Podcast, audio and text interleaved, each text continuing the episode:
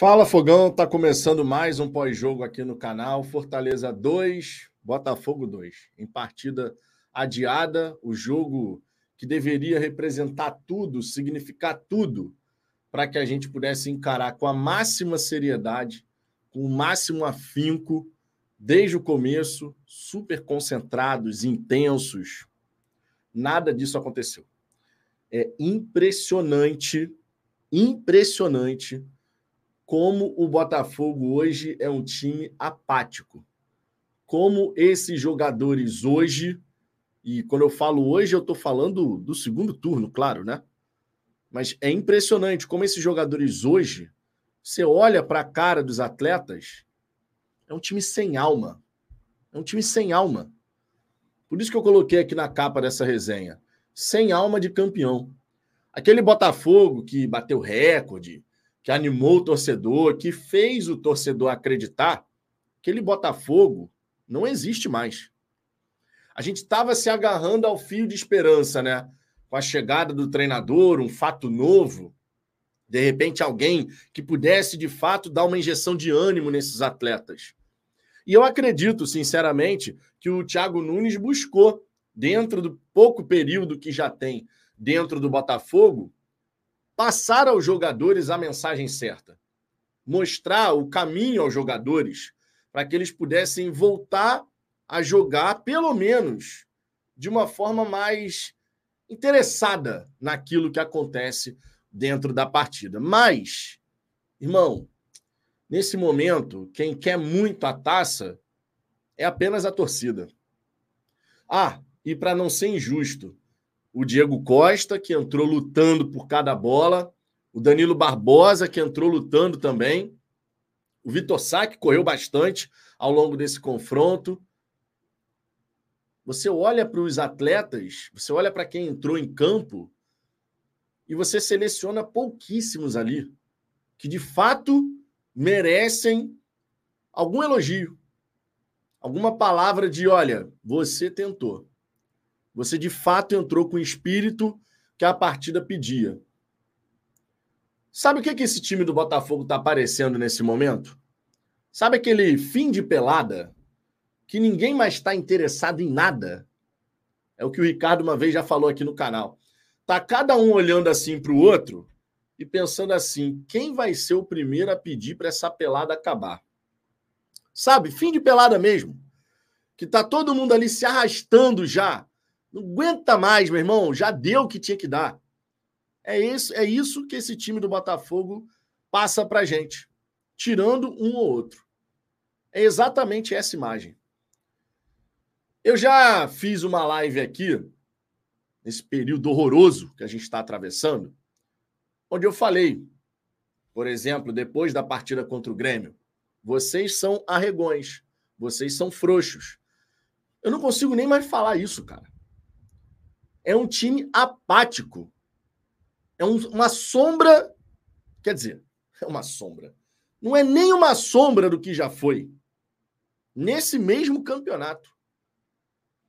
É surreal, é inacreditável a maneira como o Botafogo encara uma partida super importante, mais uma vez na temporada, diga-se, no momento que a gente deveria estar tá se doando ao máximo. O que foi, por exemplo, o primeiro gol do Fortaleza? Primeiro que nasce de uma falta que o de Plácido não precisava fazer. O Guilherme estava de costas para a nossa grande área, junto à linha lateral. O de Plácido, inteligente como é, para não falar o contrário, empurra o Guilherme, que, claro, busca a falta. Aí uma bola que ia pela linha lateral, que não ia dar em nada, vira um cruzamento na nossa grande área. Essa bola é rebatida. E aí, irmão, os trapalhões ali na esquerda e dentro da área, né? Você tinha quatro jogadores do Botafogo contra quatro jogadores do Fortaleza, aqui aberto na ponta. E tinha um cara completamente sozinho, numa jogada mais manjada do que não sei o quê. O cruzamento sai e, naturalmente, ninguém tá marcando ninguém dentro da grande área. Sistema defensivo, mais uma vez, é uma peneira furada. o Botafogo ganha um gol, aquele gol contra bizarro, e aí você pensa, pô, meu irmão, tá escrito alguma coisa boa pro Botafogo, não é possível. A gente ganhou um gol. Olha que gol contra ridículo que o cara fez. Um a um. Aí você pensa, agora o time vai acordar. Bom, não tem como. Agora o time vai acordar para a vida. Vai aumentar essa rotação, vai entrar no jogo. Não. O time não faz isso. O time continua tocando a bola desinteressado, lento, ninguém acelerando um passe para tentar pegar a defesa adversária aberta do outro lado. É sempre assim, né? Lateral, zagueiro, zagueiro, vai para outro lateral, aí fica circulando dessa maneira. Quando não é um lateral, é o Tietchan que caiu pela direita, é o Marlon que caiu aqui próximo do Cuesta. Mas todo mundo aqui, ó, passezinho de segurança, passezinho de segurança. Ninguém querendo acelerar o passe. Ninguém tentando um passe um pouco mais arriscado. Raras vezes vimos um passe mais arriscado ser dado nesse confronto. Raras vezes. Aí vem o segundo gol do Fortaleza. O Hugo, a 3 metros de distância do jogador do Fortaleza. O Hugo marcando, né? Marcando, marcando entre aspas. O Hugo marcando com os olhos. E dentro da grande área, todo mundo olhando só a bola. Ninguém marcando ninguém de novo. É inacreditável que a outrora melhor zaga do campeonato hoje seja uma coisinha qualquer, tipo assim, meu irmão, esquece. Esquece. O Botafogo não marca mais ninguém. O Botafogo não marca mais ninguém. Muito ruim. Muito ruim mesmo. E ao longo do confronto, você ir olhando a partida se desenrolar e você fala, daí não vai sair nada. Vai ter que. Eu falava com o Ricardo, vai ter que ser uma bola parada, porque com a bola rolando, esquece. Não sai nada. Era só bola, ligação direta para o Diego Costa, que lutava lá na frente sozinho mas só bola quadrada. Não tinha nada. Você olhava a calma dos jogadores tocando a bola na defesa, como se a gente estivesse assim tendo um ótimo resultado. Né? O time tocando a bola com uma calma. Fim de pelada total. Desinteressado. É simplesmente inacreditável. E para o nosso azar, quem de fato quer essa taça é só o torcedor porque o segundo turno do, do, do Campeonato Brasileiro do Botafogo é uma negação total. A gente está falando de um time que no segundo turno, irmão, fez 47 no primeiro turno, tá com 60, tá com 61. Fez 14 pontos no segundo turno, irmão. 47 no primeiro e 14 no segundo.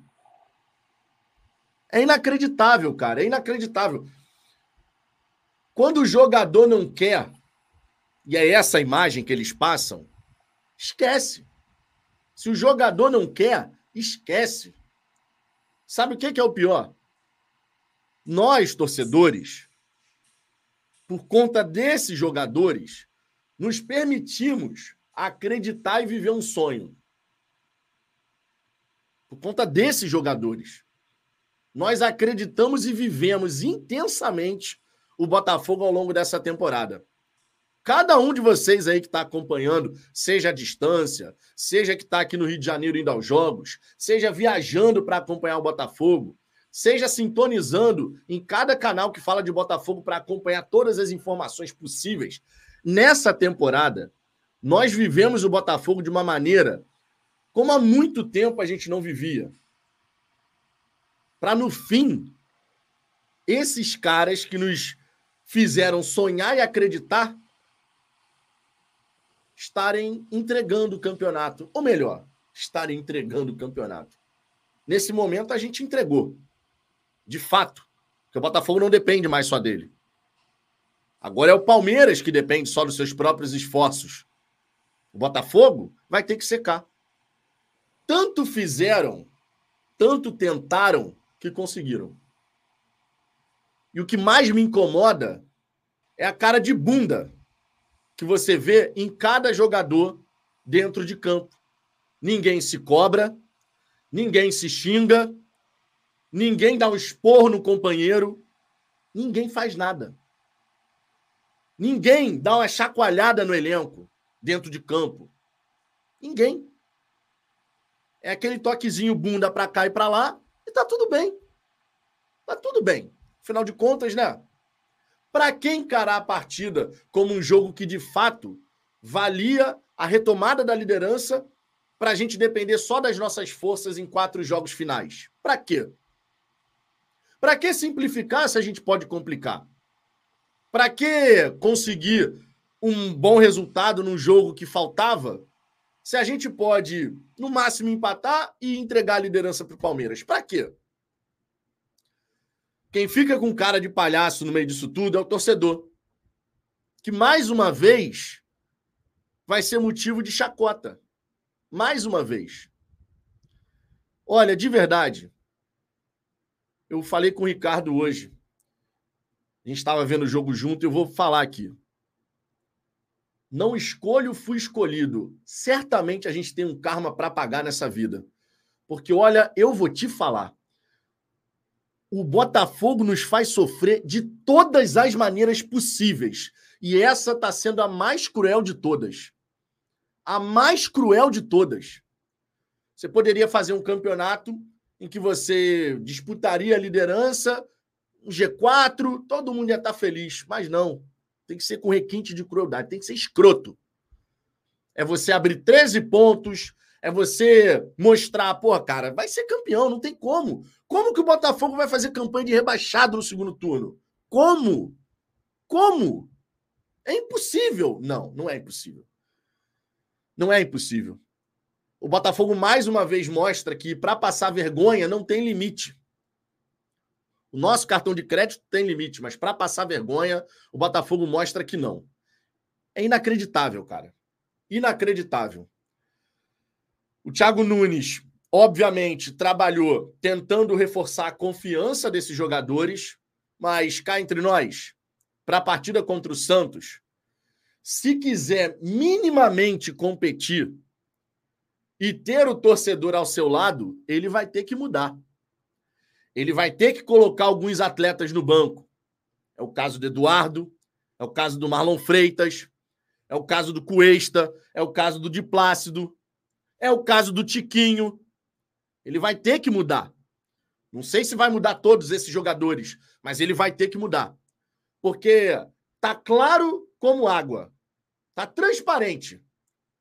O torcedor botafoguense que vai ao estádio Newton Santos, no primeiro sinal de displicência desses putos, vai cair em cima dos jogadores e com muito gosto. É essa a realidade. Qualquer botafoguense sabe como é que vai funcionar o jogo de domingo. Esse papo bonitinho do PC Vasconcelos no fim da transmissão, de que o torcedor vai estar tá lá para não sei o quê. No primeiro sinal de displicência, esquece. Agora, você quer contar um pouquinho com a paciência, o que resta de paciência do torcedor? Muda o 11 inicial. Coloca um 11 inicial que está afim. Coloca jogadores que estão afim. Porque senão já viu. Todo mundo que acompanha o Botafogo sabe como é que vai ser domingo. Eu espero de verdade na coletiva. O Thiago Nunes deu a entender que mudanças podem acontecer não por questão comportamental, nada disso, por questão física e tal, que seja. Eu espero de verdade que a gente tenha mudança. Mudança no 11 inicial, mudança na vontade, no tesão de encarar uma partida importante. Mudança. Que insanidade, né?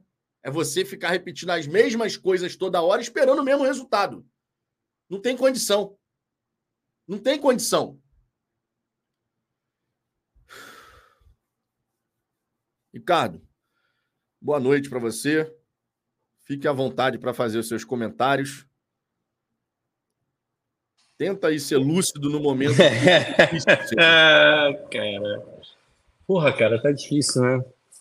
A gente. É porque a gente quer tanto, né? A gente quer tanto ganhar o campeonato e, e já tá mais que comprovado que só nós queremos mesmo.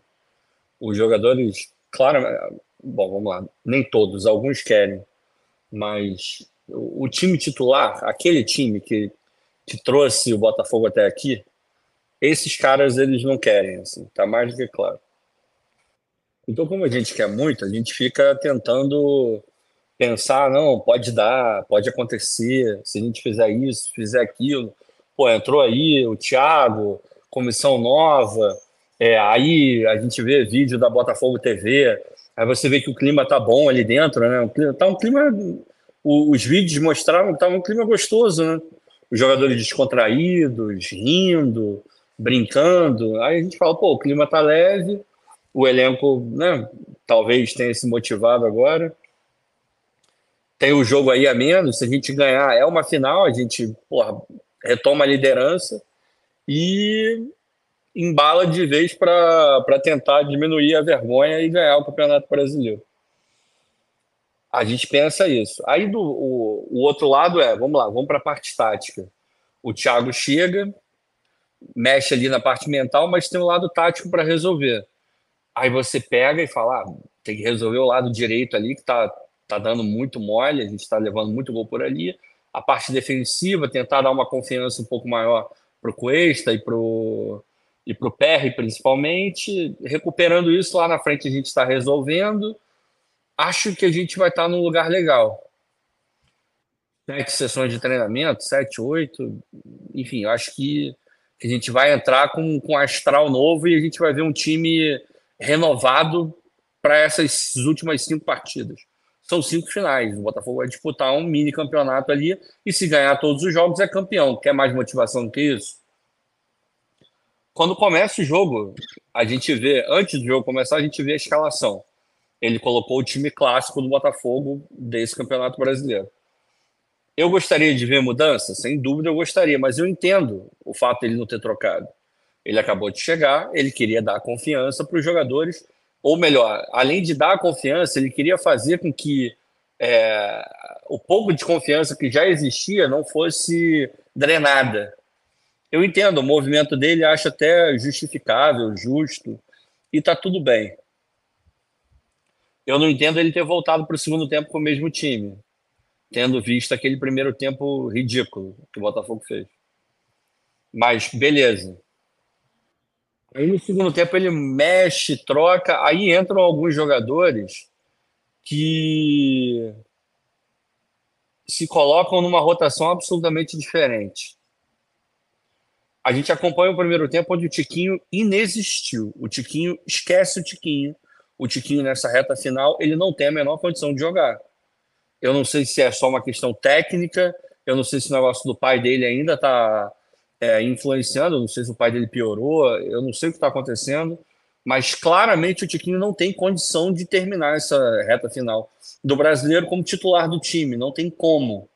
E, porra, eu gosto muito do Tiquinho, respeito demais ele, a história dele, o que ele fez ao longo do campeonato. É um cara que eu tenho muito carinho.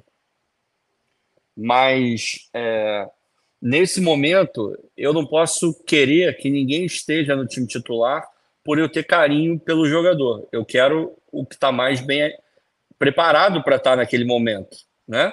E o Tiquinho não está preparado. O que ele jogou hoje, o que ele não jogou hoje, cara, é, é você olhar e falar, pô, não é possível que esse seja o mesmo jogador que fez tudo que o que ele fez ao longo do Campeonato Brasileiro. Não tem condição dele ser titular hoje. O Diego está pedindo passagem, mas de longe. O Diego briga, o Diego corre, o Diego faz gol, como fez contra o Grêmio.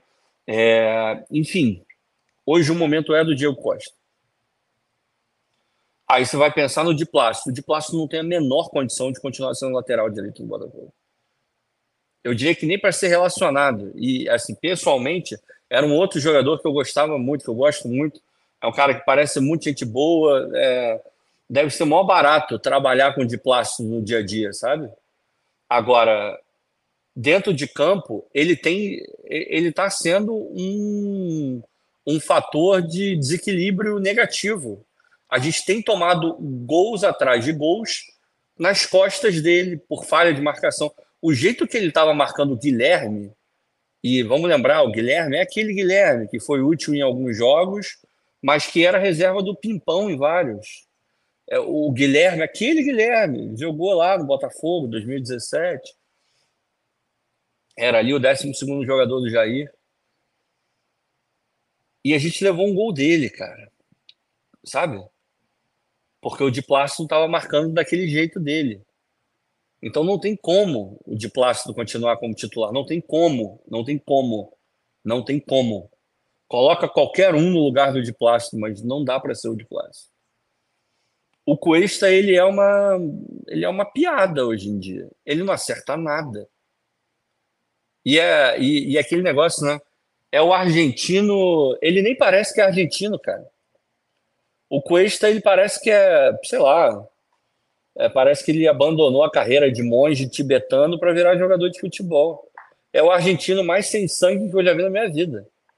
Tu não vê o Cuesta puto. Você não vê o Cuesta reclamando. Não vê, cara. É um negócio muito doido, assim. Eu não vou nem falar do Adrielson, porque o Adrielson parece que desaprendeu a jogar futebol, cara. Hoje, não vou nem falar do PR também, porque o PR hoje acho que não comprometeu. Fez até uma defesa ali, que, embora tenha marcado um impedimento que eu acho que nem tava, foi uma puta de uma defesa, assim, lembrou o PR dos bons tempos, né? Mas hoje eu acho que nem a culpa é dele, assim, acho que nem dos gols. Talvez ele pudesse ter saído um pouco melhor, evitado, atrapalhado minimamente, mas não coloco a culpa dele nos gols, não. Mas. E aí vai entrar no, vou entrar num dos personagens que tem mais me irritado, assim. E ele me irrita de formas é, diversas. O Marlon Freitas continuar como titular desse time, tendo o Danilo no banco e entrando e jogando o que está jogando, é um absurdo, cara. É um absurdo. O Marlon Freitas, ele, ele, ele é. Ele se mostrou um baita de um jogador. Em vários momentos, ele foi absolutamente dominante no meio-campo do Botafogo. Em vários momentos, a gente olhava e falava, que puta contratação no Botafogo. Que baita volante é o, é o. E jogou muita bola em vários momentos. Só que, de uma determinada época para cá, ele virou um cabeça de bagre violento mesmo. E mais do que um cabeça de, de bagre violento, ele não é, tá? Eu falei que ele virou, ele está um cabeça de bagre. Ele não é, ele é bom jogador, tá? Mais do que isso, ele, ele e o Eduardo, talvez, sejam os dois jogadores que mais simbolizam essa mentalidade de merda que o time está tendo agora. Você olha para o Marlon Freitas, ele é absolutamente indolente em campo.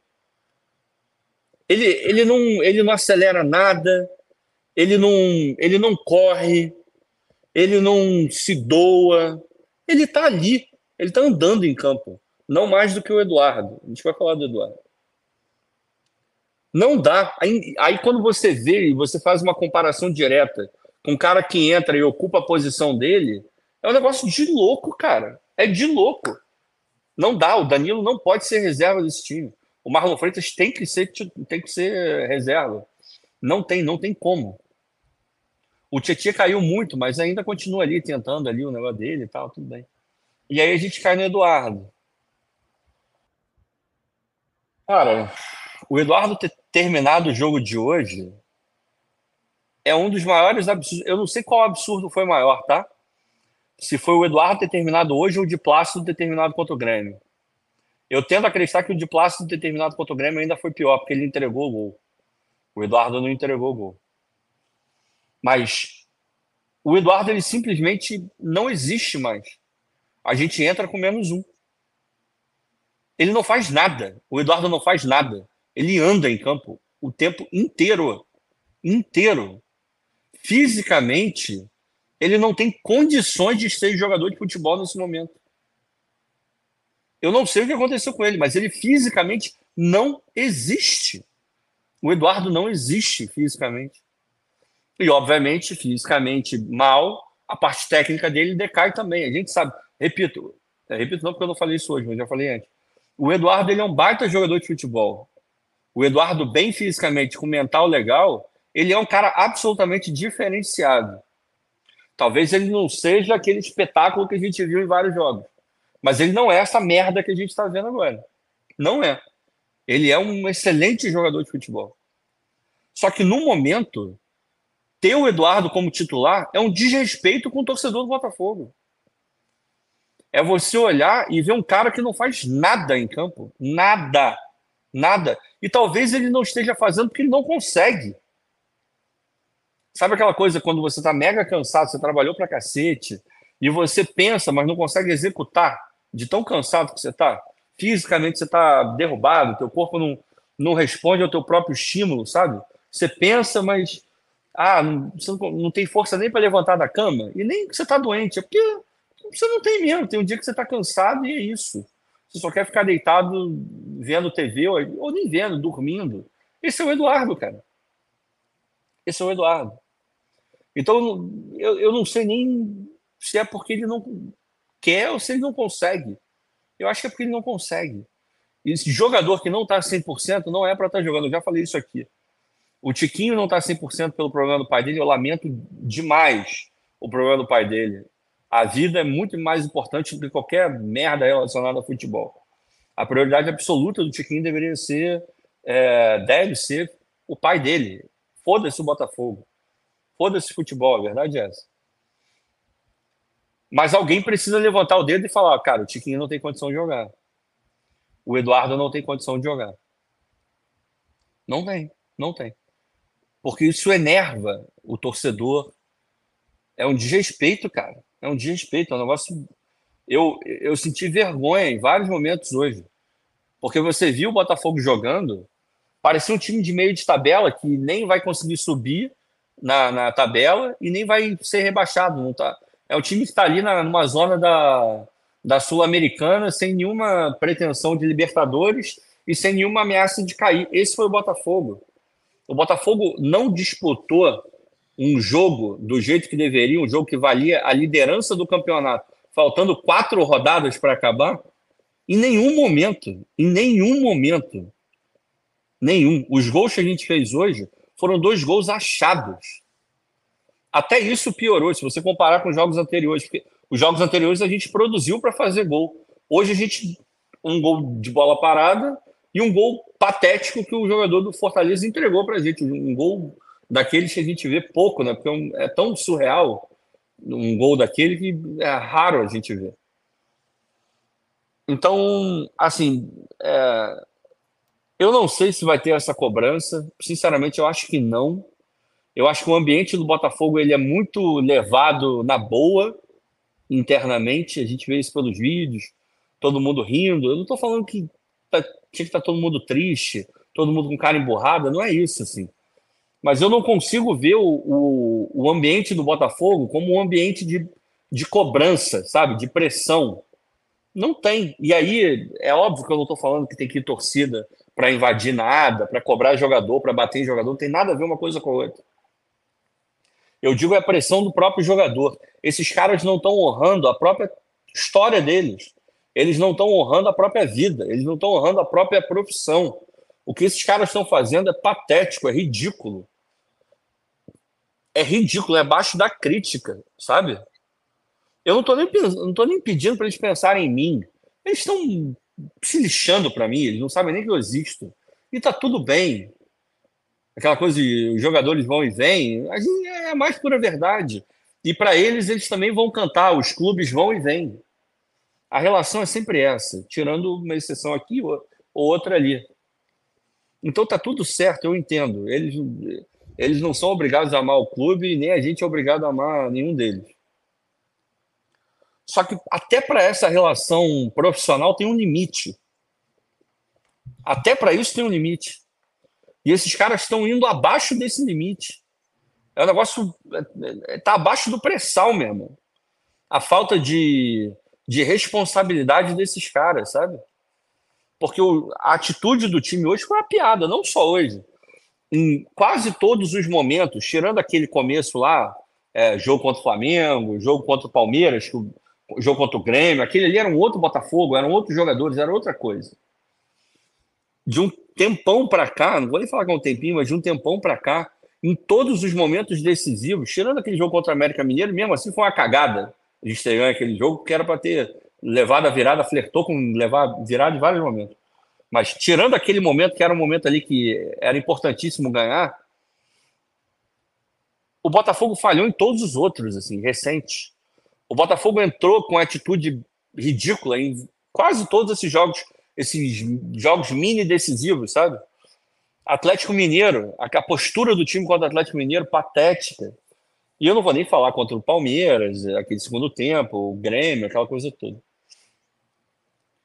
Eu sinceramente não sei o que, que vai ser da gente, cara. Sério mesmo. E esses caras conseguiram algo inacreditável. Eu, eu tenho tanta incerteza sobre como vai ser o ano que vem, e é uma incerteza maior do que eu. Eu nunca tive a incerteza que eu estou tendo agora com Botafogo associativo. Bem ou mal, a gente sabia mais ou menos o que ia acontecer, né? Ah, vamos lá. É o primeiro mandato desse cara? Ah, então acho que o Botafogo não vai nem passar para rebaixar, né? O Botafogo vai brigar ali por vaga na Libertadores, porque ele vai pegar o dinheiro, vai antecipar a receita, vai montar um time razoável e, e a gente vai ficar ali brigando ali e tal. Ele certamente vai contratar um jogador que ele não tem condição de pagar, então vai ter um jogador um pouco melhor. E de repente a gente belisca ali uma Libertadores, alguma coisa. Aí não. Ah, ah, já é o segundo mandato desse cara? Ah, beleza. Então esquece, salário atrasado, receita adiantada, a gente vai brigar para não cair. A gente já sabia. Então não tinha muita incerteza, tinha muita certeza mesmo. Eu não tenho a menor ideia de como vai ser o ano que vem, cara. Porque esses caras vão continuar. Um ou outro vai sair, Lucas Fernandes vai embora, porque a gente não vai comprar, provavelmente. O Luiz vai embora, porque a gente não vai comprar. É... É, Adrielson e Perry, já não sei mais se vão sair, mas acho que até que vão sair. Como é que a gente vai lidar com esses caras ano que vem, Vitor? Como é que a gente vai para o estádio para ver esses caras com a nossa camisa? Lembrando dessa regada ridícula que eles deram. Dessa falta não, de. Vai...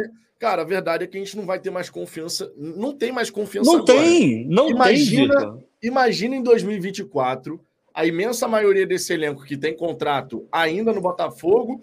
E, ó, tá chegando o momento derradeiro, hein? Tá chegando o momento decisivo, hein? Que confiança a torcida vai ter, cara? Não, é, assim, é, eu, eu. Quando eu falo isso, eu não tô. Vamos lá. O Botafogo tá num caminho correto, fora de campo principalmente. Eu não tenho dúvida de que a gente vai continuar ali é, forte, brigando na parte de cima é, daqui para frente, assim, de repente ano que vem nem tanto, mas o futuro do Botafogo é um futuro legal, assim, de, é, é muito melhor do que aquele futuro ah, daquele não, passado certeza. que a gente teve. Isso a gente vai ter, isso a gente vai ter. É, em algum momento vai ter um CT maneiro, em algum momento a gente vai estar revelando jogadores bons. Então é óbvio que o nosso futuro é muito melhor do que seria com o Botafogo associativo. Não, com certeza, com certeza. Isso a gente sabe, a gente sabe, e ninguém aqui vai questionar. A gente pode, eu posso estar o mais puto que eu tiver, e, mas isso não vai me impedir de enxergar a realidade de fato e a obviedade que é falar isso que eu acabei de falar. Eu, e quanto a isso, eu não estou preocupado. Daqui a 3, 4, 5 anos, eu não estou preocupado com o Botafogo, de verdade. Eu estou preocupado com o ano que vem. E não é preocupação de cair nem nada, não. É uma preocupação de. É, até é com a nossa torcida, sabe? É de relação é mesmo, cara. Exato. É, é você olhar para o campo e você imediatamente sentir raiva, se, sentir nojo desses ranço, caras. Ranço. É, é, é. É porque eu não consigo imaginar. E, e, vou, e vou ser muito honesto com vocês, tá? Digamos que o Botafogo ganhe esse campeonato brasileiro. Acho que eu acho. É algo muito improvável nesse momento, né? Digamos que o Botafogo ganhe esse campeonato brasileiro. Eu sei que o torcedor é passional e tal, então eu não posso falar pelos outros, eu vou falar por mim. Irmão, eu não vou olhar para esse time diferente do que eu estou olhando agora. Eu vou continuar olhando para esses caras com um olhar de, meu irmão, na moral, o que vocês fizeram com a gente foi uma puta da sacanagem. Vocês, o que vocês fizeram agora foi o mínimo, que é ter ganho esse campeonato brasileiro. Agora, o que vocês fizeram a gente passar, o que vocês, porra, é, criaram essa ilusão no torcedor. O que vocês é, fizeram a gente acreditar que seria diferente no sentido de, de um Botafogo forte, impositivo, acabar com essa merda de, de ser time de ah, esse negócio de elefante, não sei o quê. Vocês conseguiram desconstruir isso na reta final. Menos mal que vocês ganharam o campeonato.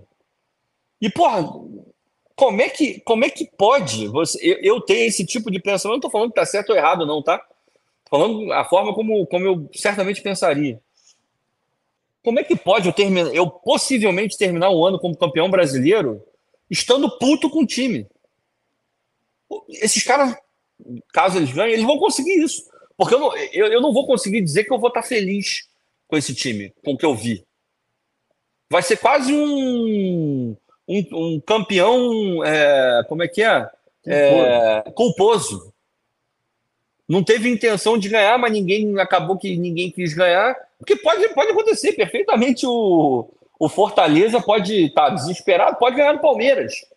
A gente vai lá e ganha do, do Santos, pode acontecer. Uma cagada, um gol cagado, a gente vai lá na força ali dos torcedores que estiverem lá, e quem quiser ir, vai, quem não quiser também, problema nenhum. Não caiam nessa ladainha de ah, eu quero ver a torcida do Botafogo. A torcida do Botafogo não tem culpa de porra nenhuma ao longo do ano.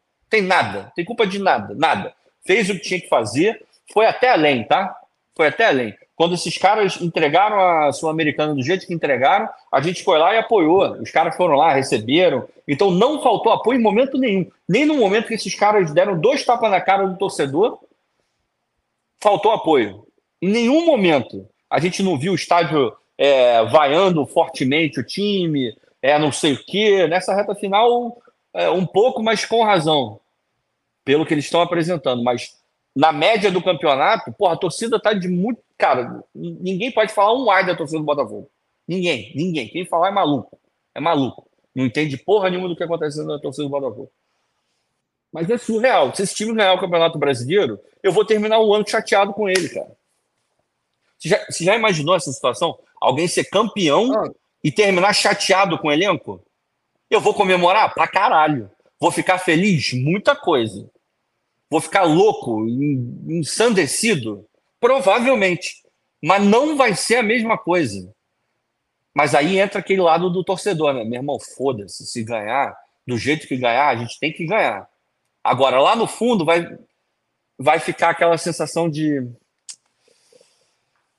Esse time não me merece, cara. Não me merece, de verdade. A forma como eles estão terminando não, não merece torcedor, não, cara. De verdade. É surreal, cara. Deixa eu passar aqui na galera. O Luck Strike. Bando de frouxos e covardes, sem o menor resquício de honra. Esse retorno conseguiu me fazer pegar antipatia até do Tiquinho Soares. O Ivan Lopes aqui. Sei que não é correto uma reformulação geral, porém não estamos numa situação normal. Nossa situação é atípica e não consigo olhar esses fracassados. Aí, ó.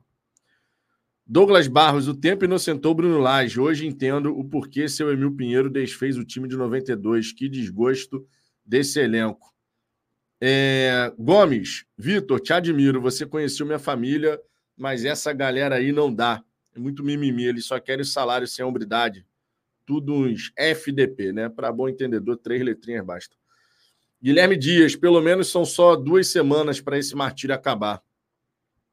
O Gomes aqui de novo, ó. Fui criado no papo reto, muitos cristãos no grupo, mas parece serem de M. Tiquinho já levaram ele onde passam pelo mesmo problema, mas não tem o mesmo dinheiro que ele ganha, mas tem que trabalhar. É, Douglas Barros aqui, ó, uma das maiores falácias que falamos, eu incluso, foi de 11 titular. Luiz Castro fez o que fez porque rodou o elenco. Quando injeçamos o elenco, que se deu a derrocada. Eu não acho que foi só por repetir o 11 inicial, não, Douglas. Não foi só por repetir o 11 inicial, não. Todo time tem uma base, né? Você tem aqueles jogadores que são mais usados e tal. É... O, o mental desses caras foi pro saco, não. Foi pro saco. Total. Ah, Vitor, aconteceu alguma coisa ali dentro. Pois é, cara. A gente Aconteceu alguma coisa isso, ali né? dentro. A gente estava é até conversando sobre isso. Porra, é não é possível, cara, que o ambiente do, do Botafogo, que, porra, time ganhando, jogando bem, não sei o quê. Não é possível, cara. Tamanha mudança sem que nada não tem como, não tem como. tenha ocorrido. Não é possível. Não tem como. Tava Alguma coisa aconteceu. Tava tudo indo bem. De repente, meu irmão, deu uma azedada na parada que tu fala assim. Desconectou, Vitor. E, e aí, quando eu digo que aconteceu alguma coisa, é, eu, eu não estou lá dentro, claro, mas acredito que dá para vir aqui e cravar que não é uma questão de relacionamento entre os jogadores. Eles parecem, eles se dão bem, estão se dando bem até agora. Dá para ver que o clima dentro do elenco não é ruim, é bom. Os caras gostam de, de estar ali. Não vou dizer que todo mundo se ama, porque é difícil, né? Num elenco tão grande, todo mundo se amar. Mas acho que não é isso. Mas aconteceu alguma coisa que eles se eles se desconectaram do ritmo que eles estavam. E, e, e uma coisa que é importante, tá? Quando a gente olhava para esse elenco antes de começar o brasileiro, é, não todo mundo, porque tinha muita gente que questionava demais, ainda mais depois daquele campeonato carioca que a gente fez, né? Mas é, eu posso falar pela gente aqui, posso falar por mim. É, eu lembro perfeitamente de ter, quando as pessoas perguntaram antes de começar o Brasil, ah, o Botafogo luta pelo quê? O Botafogo luta pelo quê? Cara, esse time tem capacidade de lutar por Libertadores. Uma pré-Libertadores, se der muito certo ali, a gente consegue uma Libertadores direto. Esse era, foi isso que eu falei aqui. Eu acho que o Vitor falou a mesma coisa. Era esse o diagnóstico que a gente fazia. E olha que a gente fazia isso depois daquele campeonato carioca horroroso que a gente fez. Mas porque a gente levava em consideração alguns fatores. Então, essa era a projeção desse time. Era o que esse time me deixava confortável para vir aqui e dizer.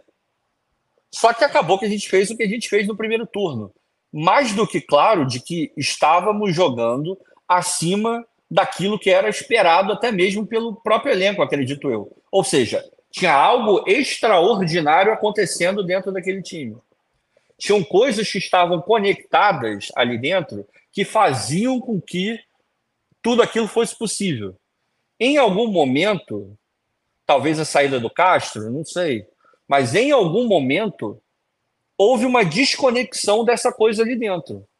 Aí o que, que a gente é, a gente começou a jogar num nível mais próximo daquilo que a gente imaginou que seria, que era uma vaga ali no Libertadores, jogando bem ali com o Bruno Lage também, jogando aquele jogo bom contra o São Paulo, poderia ter ganho, um jogo um pouco melhor, um jogo, faz um jogo legal contra o Curitiba. Era uma campanha ali com o Bruno Lage no começo, de um time que ia brigar ali pela, pela Libertadores. Era, aquilo, era o resultado ali. E aquilo seria o suficiente para a gente ganhar. Acontece que uma coisa que tava, já estava começando a, a desconectar, ela desconectou completamente.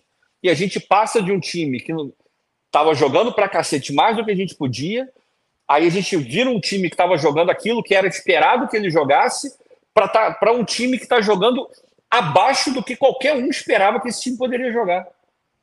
Alguma coisa aconteceu ali. A, a relação entre o elenco e a diretoria, não sei. Uma falta de confiança, não sei.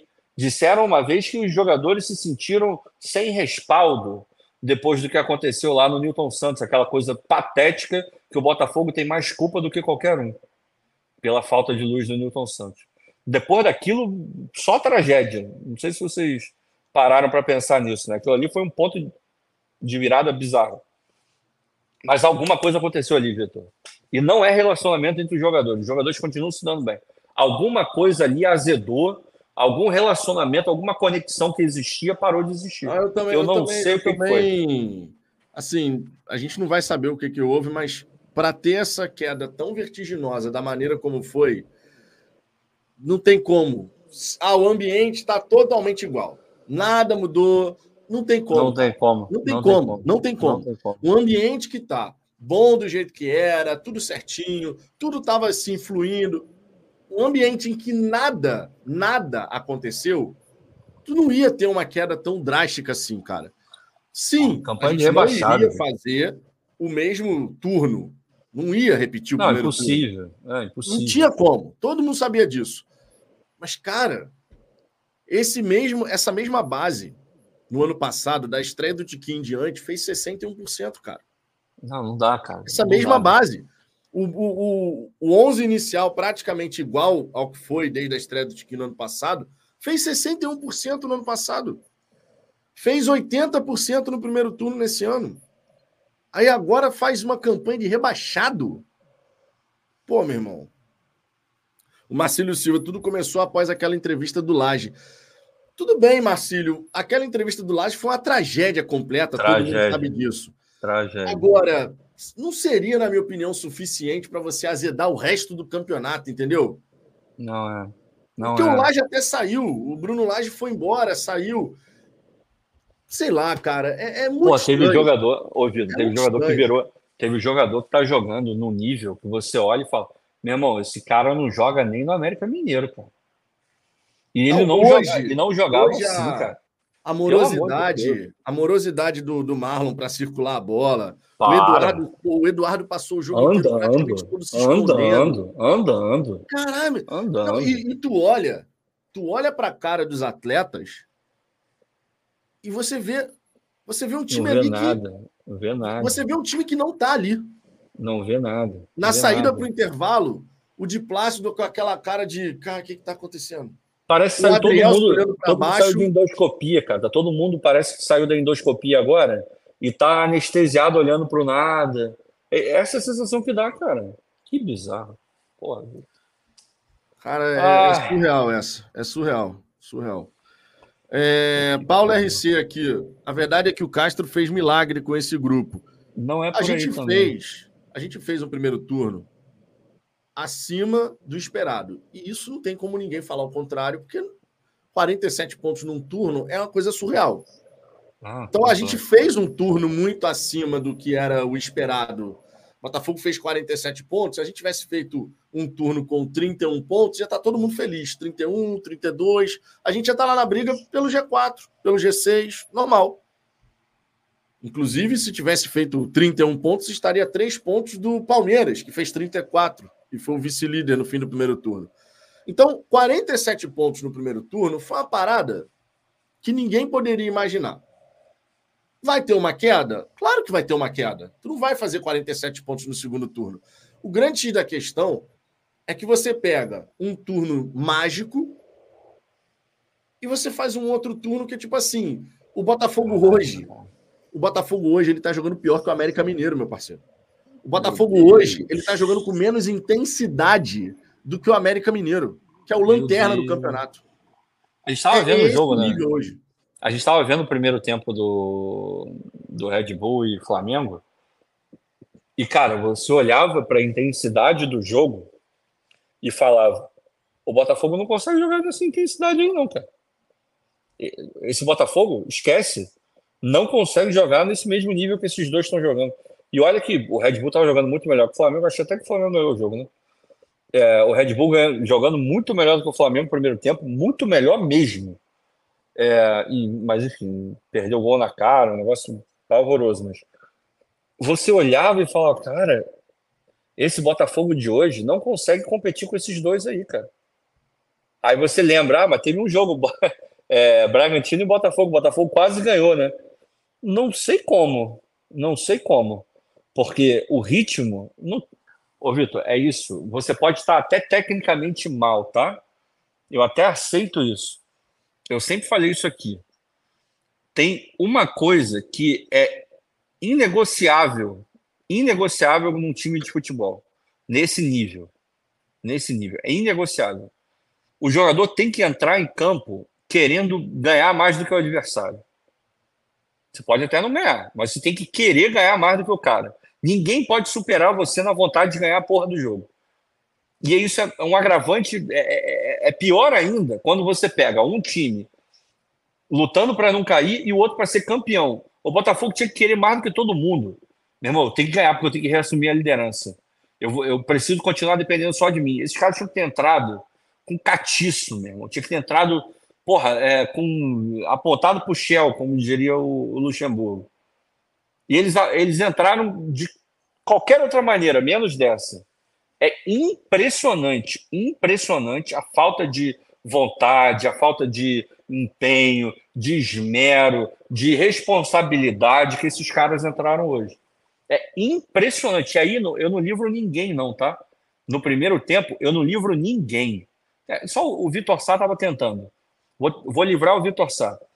Tirando o Vitor Sá, Esquece, meu irmão. Todo mundo uma merda, uma tragédia. Pô, o Eduardo não. Puta merda. E, olha... e sabe o que é pior de tudo? É que a gente criou uma relação tão foda com esses caras. A gente acreditou tanto neles. A gente deu tanto carinho para esses caras. E olha o que eles estão dando em, em retribuição. Dói, dói em mim vir aqui e falar que o Eduardo não tem a menor condição de estar vestindo a camisa do Botafogo hoje. Dói, dói mesmo, dói fisicamente. Dói na alma vir aqui e falar que o Tiquinho não tem condição de ser titular do Botafogo hoje. Eu não queria estar falando isso. Eu não queria. Eu não queria estar falando isso. Eu não deveria estar falando isso.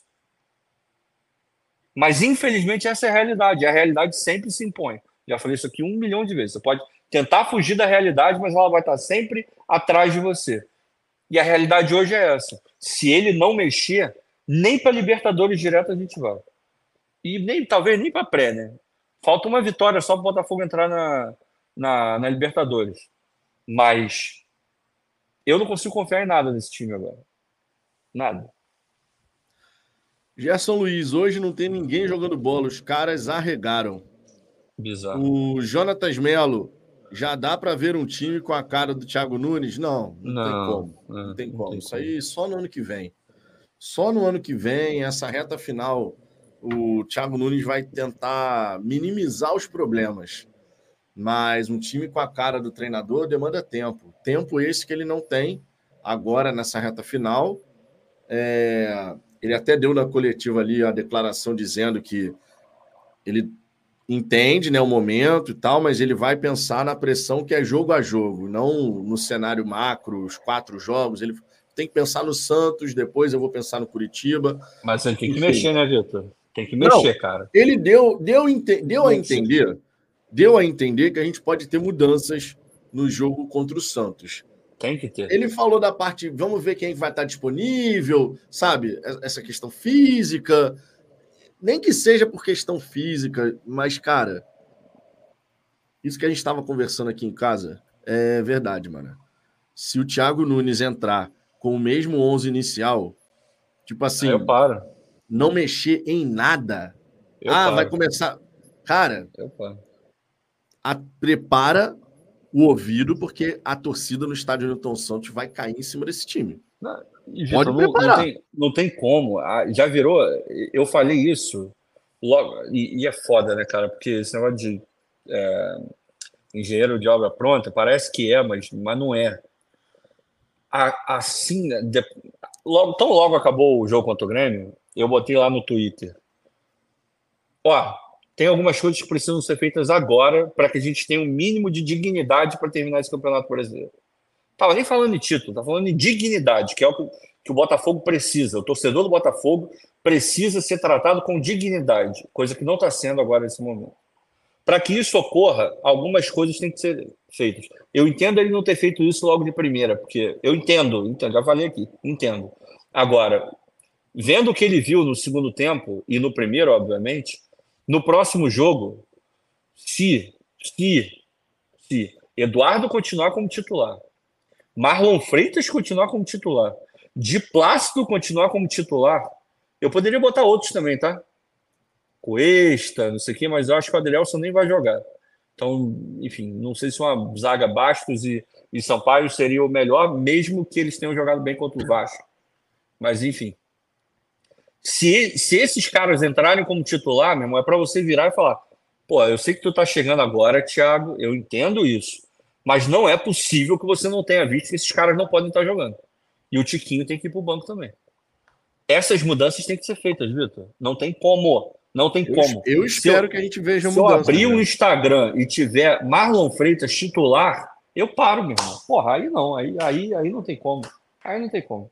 Não tem como. É, o Cura Depressão, por gentileza, tá copiando e colando a mesma mensagem aqui, uma teoria da conspiração. Porra, peço por gentileza que pare de ficar copiando e colando, porque você fica flodando o chat é, e acaba atrapalhando as demais pessoas aqui que estão também mandando as suas mensagens, tá? Então não fique copiando e colando, é uma regra aqui do canal, por gentileza. É, Carlos Badu, não pagar o bicho combinado, só pode. Cara, segundo informação que correu recentemente, todas as premiações foram pagas. Então não teria nada em aberto. E mesmo assim, cara, vamos combinar? Irmão, ah, acertou que cada vitória vai receber tanto. Meu irmão, não recebeu agora, vai receber até o fim da temporada. Isso não seria motivo para você parar de correr. para você simplesmente estar tá desinteressado na reta final do campeonato. Não seria motivo. O salário dos caras está em dia, até onde a gente sabe, né? Até onde consta. Belos salários, diga-se, né? Porque o Botafogo tem realmente hoje em dia a capacidade de pagar salários muito interessantes, atrativos. De verdade, essa história de bicho não foi pago, não sei o quê. Eu não, eu não, não embarco muito nessa, não, cara. É, Jorge Araújo, o combinado descumprido custa caro. Aí a gente não sabe, Jorge, se de fato teve algum combinado não é, cumprido entre diretoria e jogadores.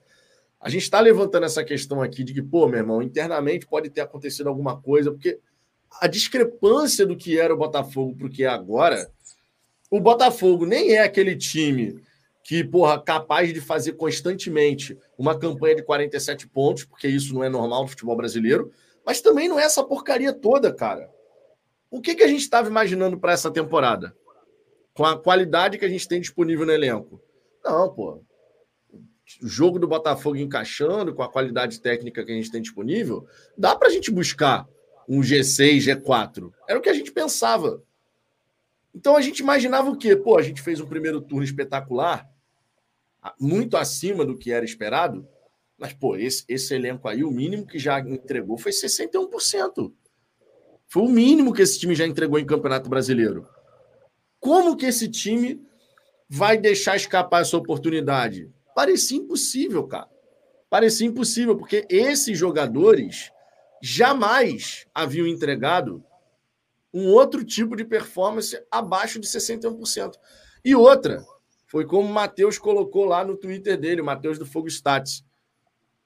Da estreia do Tiquinho Soares no ano passado para cá, só um time venceu mais do que o Botafogo no Campeonato Brasileiro nesse período. O Palmeiras. 27 vitórias do Palmeiras contra 26 do Botafogo.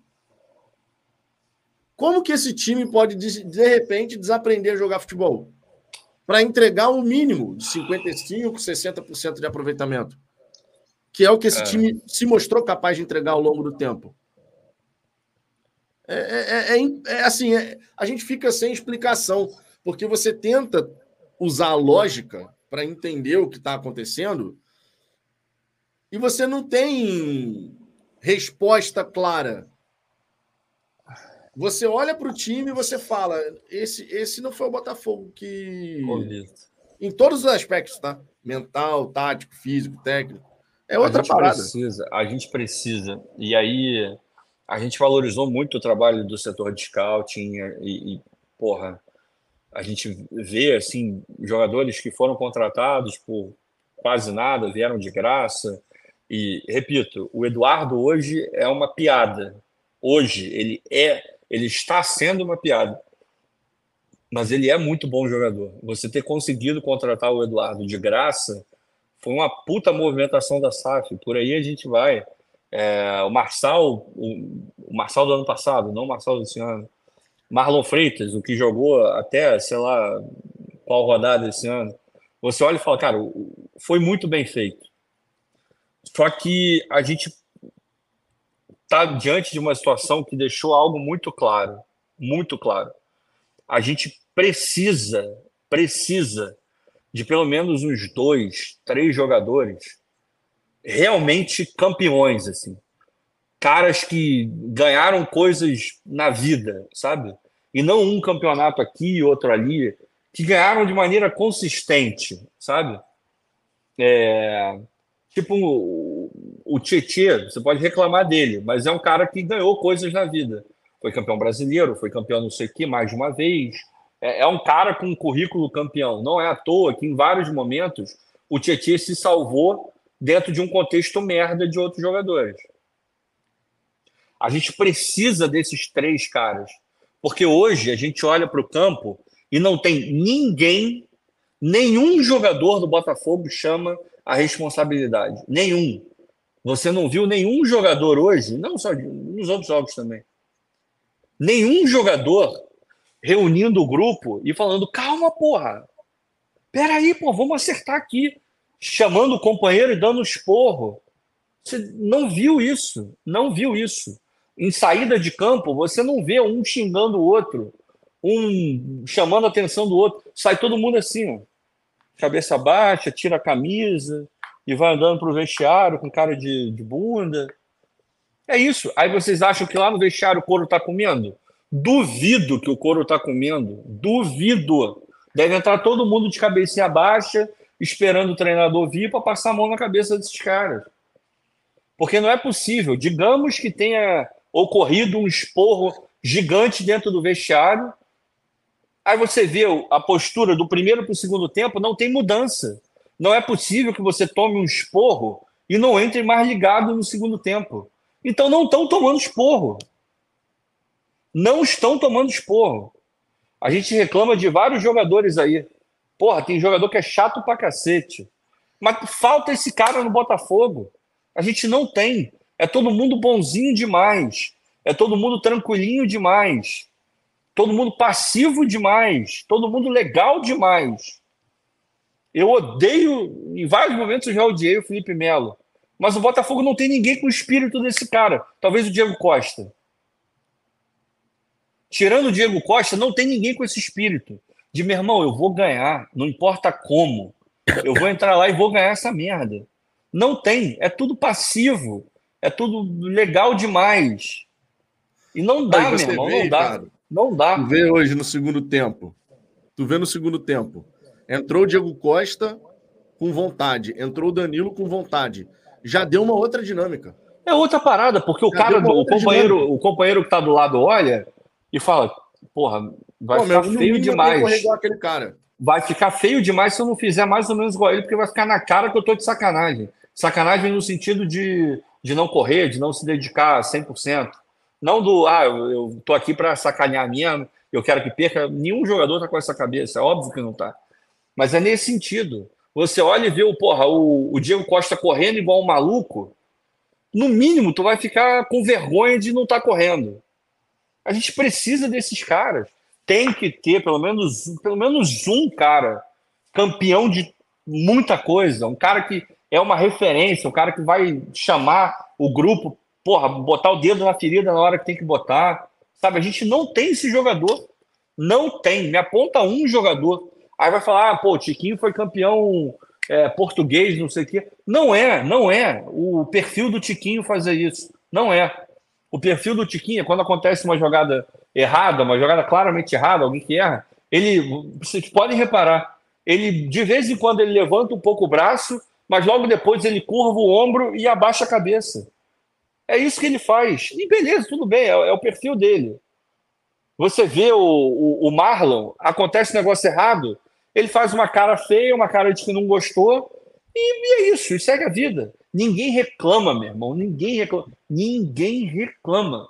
Ninguém tá puto, ninguém se mostra incomodado. Não tem. Eu não consigo ver esse jogador. Tá faltando. Quem é? Não sei. Aí é um trabalho para o Botafogo. Eu não sou pago para isso. Vai achar um jogador desse aí. Mas tem que chegar. Um Fernandinho da vida, um Felipe Melo da vida, um cara que já rodou o mundo inteiro, já ganhou o campeonato em tudo quanto é lugar. Não é possível que não exista esse jogador no, no planeta Terra e que queira jogar no Brasil, no Botafogo. Tem que achar esse cara. Porque é um Sidorf da vida. É isso. Vocês acham? Vocês conseguem imaginar o Sidorf no meio desses jogadores de hoje, desse elenco do Botafogo, e chegar no vestiário e ficar tranquilinho? Você, você consegue imaginar isso, Vitor? Ele ia quebrar meia dúzia de porta, meu irmão. O Sidorf, com, a, com o espírito dele, que o, o Sidorf tinha um espírito vencedor do cacete, né? Chato ah, pra beleza. caralho. Mandou mal pra cacete lá em 2013. É, é, mandou, mandou é. mal pra cacete.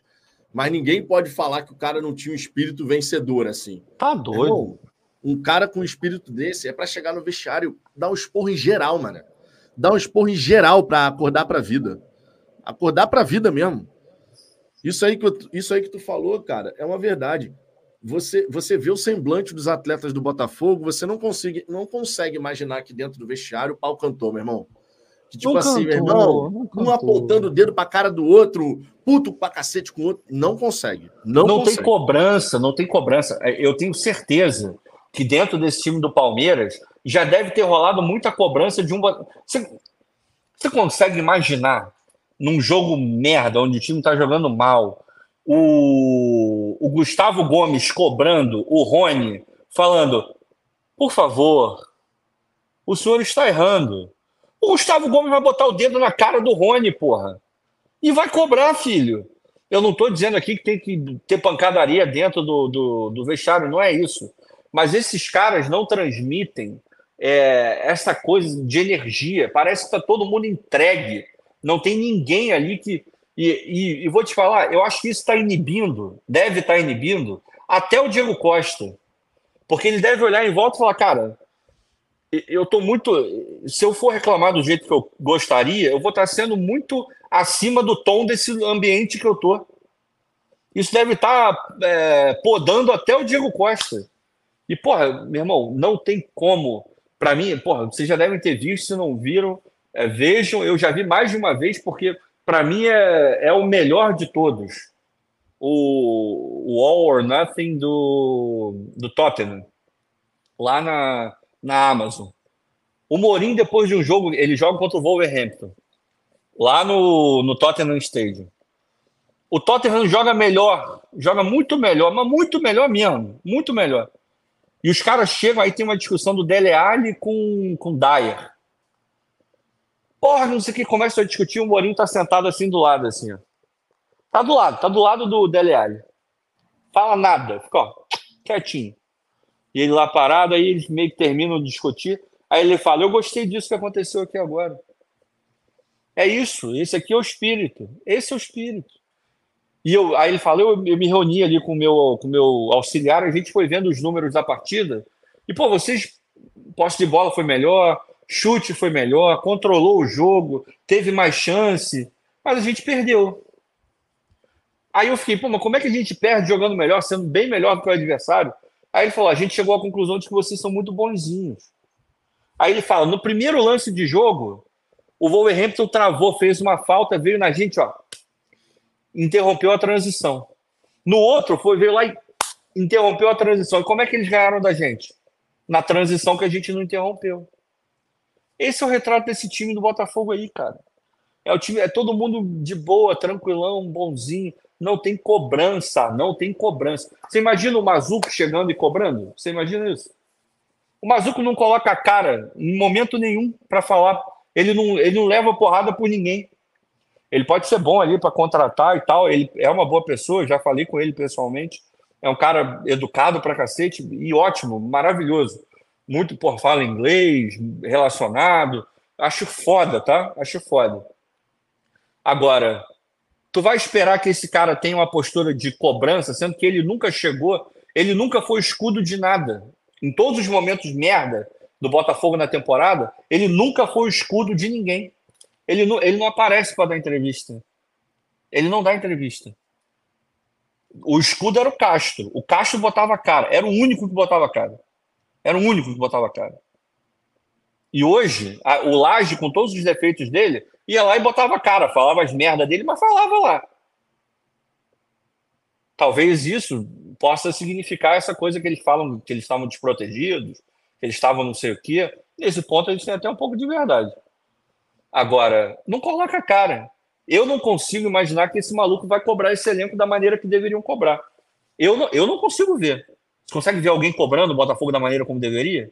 O Tairo cobrando o elenco? Não, não, não. Não tem, meu irmão, não tem, não tem. Tá no faltando nível, isso. No nível que seria necessário agora? Não tem, não tem, chance. não, não tem, porra. Não tem, não tem. E não é para brigar, não é para bater em ninguém, de repente, não é para isso. Mas tem que ter uma cobrança. Olha só, a gente está pagando em dia, vocês estão com salário, a gente demitiu o treinador que vocês queriam, a gente fez tudo o que vocês queriam. Hoje a gente olha e fala: isso foi um erro, a gente não deveria ter feito isso, mas foi feito.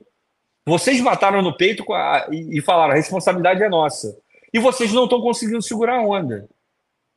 Vocês acham que isso é correto? Vocês vão continuar jogando da forma apática que vocês estão jogando? Eu duvido que tenha alguém. Eu xinguei alguém? Eu bati em alguém? Mas eu duvido que alguém tenha falado nesse tom que eu acabei de falar. Duvido que alguém tenha feito isso. Duvido. E acho que nem vão fazer. É, olha só a mensagem aqui do Rafael Mendes. A entrevista do Tietchan no intervalo mostra essa falta de sangue. Aí ele colocou as aspas aqui, né? Vamos tentar empatar. Agora vou descansar. com uma cara de porra, da foda. porra, né? Com uma cara de CU da porra. Ai. Cara, esse é um ponto que eu acho que a gente tem que é, é uma questão que precisa evoluir no Botafogo. Eu não vou esconder não, tá? Sempre que eu escuto entrevista de jogador, ah, Botafogo tá perdendo no primeiro tempo, por exemplo. Aí você vai entrevistar um jogador e o jogador fala: Não, vamos ver, né? Se vai dar para a gente pelo menos empatar, não sei o quê. O discurso já está errado, meu parceiro. Eu sempre detestei quando o jogador, no intervalo, perdendo a partida, fala: Vamos ver se a gente volta para conseguir empatar, pelo menos. Irmão, você tem que voltar para virar o jogo. E a mentalidade tem que ser na vitória, na vitória, na vitória, na vitória o tempo inteiro. Eu espero que esse. E esse tipo de coisa pode ser, claro, treinado com time lá da comunicação, com os jogadores, porque o objetivo tem que ser sempre a vitória, não pode simplesmente se contentar com o empate. Eu não digo que o Tietchan estava contente por empate, buscar o um empate, mas a maneira como você se comunica nesse quesito é importante. É aqui, Vitor, é aqui, Vitor. Pô, você vê. É mental, ah, enfim, é mental. Eu odeio o Fluminense, eu já falei aqui, eu odeio o Fluminense, acho porra, um time detestável sobre vários aspectos. Agora, em vários momentos nessa temporada, principalmente nessa reta final, você viu que tinha uma mentalidade muito forte ali dentro. Você vê a fala do Nino antes do, do Fla-Flu. O Fluminense não queria mais nada com o brasileiro, tinha acabado de ganhar a Libertadores. A gente vai entrar lá e vai jogar, porque a gente está lutando pelo Mundial, que não sei o que, blá, blá, blá, blá. Aí você vê entrevista de jogador do Fluminense saindo, é, os caras putos porque estão jogando mal. Os caras putos porque não, não fizeram um bom primeiro tempo. Não, a gente tem que melhorar porque a gente tem que ganhar o jogo. A gente tem um objetivo lá na frente, então não pode deixar é, a peteca cair nesse momento, que não sei o que. Não, não. Mas para além dessa mentalidade que o próprio jogador já deve ter, sabe o que, que sabe o que está por trás? Ele sabe que ele vai chegar no vestiário e o Diniz vai encher o saco do jogador. Ah, vocês estão de sacanagem, porra? Estão jogando o quê? Estão achando que já tá, já estão de férias? ele sabe que se ele não der os 110%, ele vai ser cobrado por não dar os 110%. O jogador do Botafogo hoje, ele não é cobrado para dar os 110%. Não está sendo cobrado. Os caras estão entregando 20% e eles estão mandando em tudo. Estão escolhendo o treinador. Não está entregando. Os caras não estão entregando. Não estão entregando. Não estão na posição de querer porra nenhuma. A verdade é essa. Eles estão na condição de serem cobrados. E se não gostar de ser cobrado, é sinal de que não deve estar jogando no time com as aspirações que o Botafogo tem, porra. Ah, não. Porra, olha, estão me cobrando como se eu não tivesse feito nada de bom ao longo do ano. Fez. Mas agora, irmão, é a hora de decidir. Ah, e na é hora essa, de decidir que o bicho daí, pega, porra. Essa daí, Ricardo, e eu não duvido que exista isso dentro do Botafogo, não, tá? Deixando bem claro. Eu não duvido que dentro do Botafogo a gente tem algum atleta que, quando cobrado com mais intensidade, ele tenha chegado internamente falando assim: pô, a torcida do Botafogo tá reclamando de boca cheia. Os caras nem pensavam em brigar pelo título e a gente não, tá é. aí. Os caras não brigava aí para não cair. Nada, meu brigava aí para não cair. Não duvido nada. Não duvido nada. Ai, e entre em, algum jogador mais insatisfeito com a cobrança que recebeu aqui e ali, por parte da torcida, né? Deixando claro. É, não duvido nada que tenha esse papinho. Não duvido nada. Ah, pô, o torcedor tá reclamando pra caramba, o torcedor tá vaiando a gente, mas, pô, nem era para A gente nem pensava em brigar pelo título, estamos aí até o final, não sei o quê. Não duvido nada, não duvido nada, cara. Nada, nada, nada, nada. De verdade. De verdade. Nossa, nossa. Luiz Gustavo, Azambu, já aconteceu algo extremamente grave, porque está sendo absurdamente grave essa queda. Muito tá preocupante. Tá Nunca vi nada assim. Exato. Nunca vimos, né? Nunca Luiz, vimos. Tá. Eu não tenho ideia do que está acontecendo, Luiz. O Luck Strike aqui. Eu não acho que tenha acontecido algo internamente. Para mim, os jogadores foram arregando, vendo aos poucos que iam perder e virou uma bola de neve emocional. O emocional foi pro saco, todo mundo sabe disso, né? Alan Leandro, ele tentou motivar esses jogadores que nós achávamos titulares. Parece que não deu certo. Com certeza ele vai rodar esse Eu acredito nisso. Jogo. Eu acredito Eu, muito nisso. A gente tinha até comentado aqui sobre isso, é, de que, olha, primeiro jogo do Thiago Nunes, o mais provável é ele repetir um time base e passar confiança, trabalhar muito mais na base da confiança. Uma vez que ele já viu como é que foi esse jogo, eu imagino que algumas mudanças ele vai fazer. E eu espero ele que ele tem que fazer, Vitor. Ele Porque, tem que ó, fazer, Vitor. Cara, é muito simples. Vou tornar a repetir. Se a gente entrar contra o Santos com o mesmo time base, pode para, preparar para. que no primeiro erro de passe, primeira displicência, a torcida do Botafogo vai cair em cima, meu irmão. Não, e, ele, e ele perde o jogador. Imagina, imagina você. Vamos lá ele quer privilegiar ali e tal, os jogadores, não sei o quê, quer dar uma moral para Eduardo, quer dar uma moral para não sei o quê. Beleza, vai lá, dá para entender na primeira. Aí deu a moral que ele queria dar, que ele precisava dar, aí faz o primeiro tempo que fez, e no segundo tempo entram os jogadores que entraram e melhoram o time. Como é que você acha que vai ficar a cabeça do Danilo se ele não virar titular no próximo jogo? Jogando. Cara, o jogador o sabe tá que ele está jogando mais. Tempo, né? É isso. Já ele tá sabe que ele está jogando mais. Ele sabe que está jogando mais. Ele sabe que o Marlon não está jogando nada.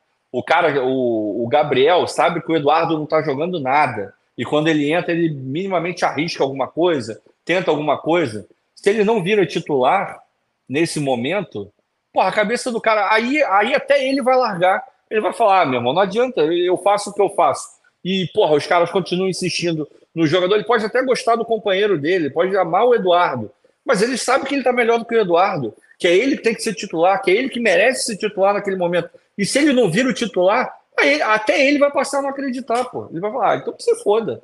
Eu não viro o titular, eu faço o que faço, não viro o titular, pô. Ele tem que mexer. Ele, ele tem, tem ele, que não, ele tem que ele tem que mudar.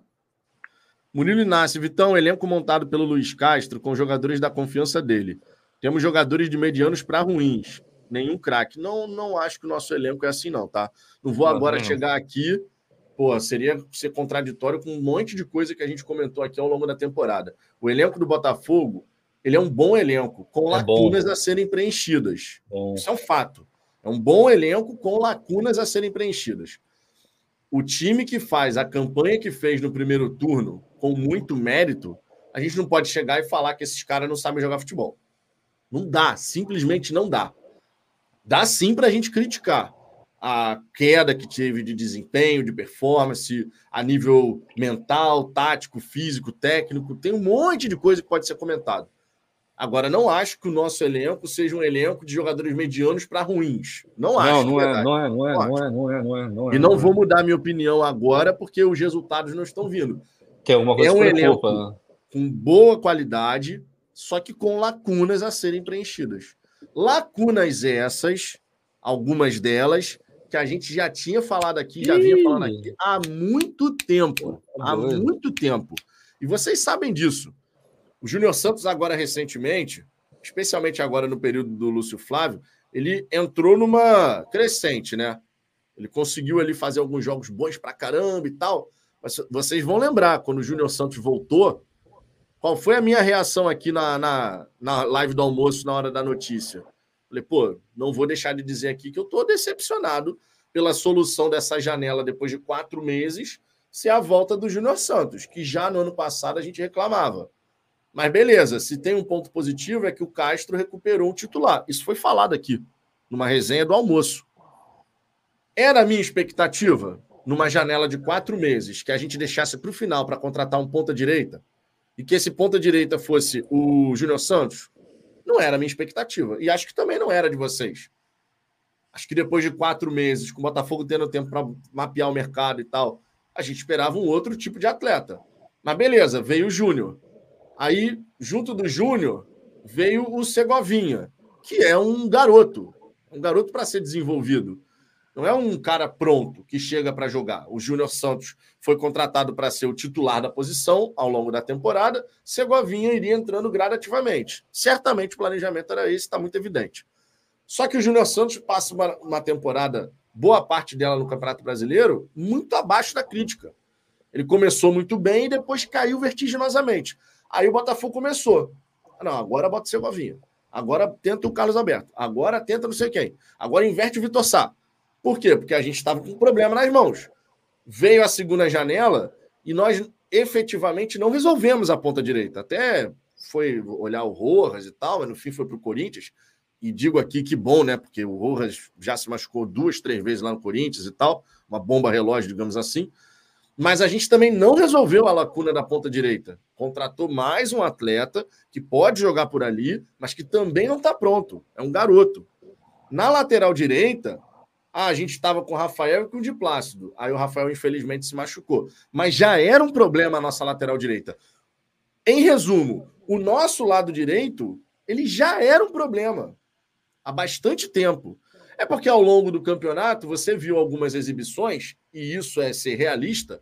Você viu algumas exibições num dado momento do Campeonato Brasileiro onde o Di Plácido conseguiu entregar um bom nível de jogo. Não estou falando nenhum absurdo. A gente falava aqui. Não, pô, não, não, não, não. O Di Plácido evoluiu.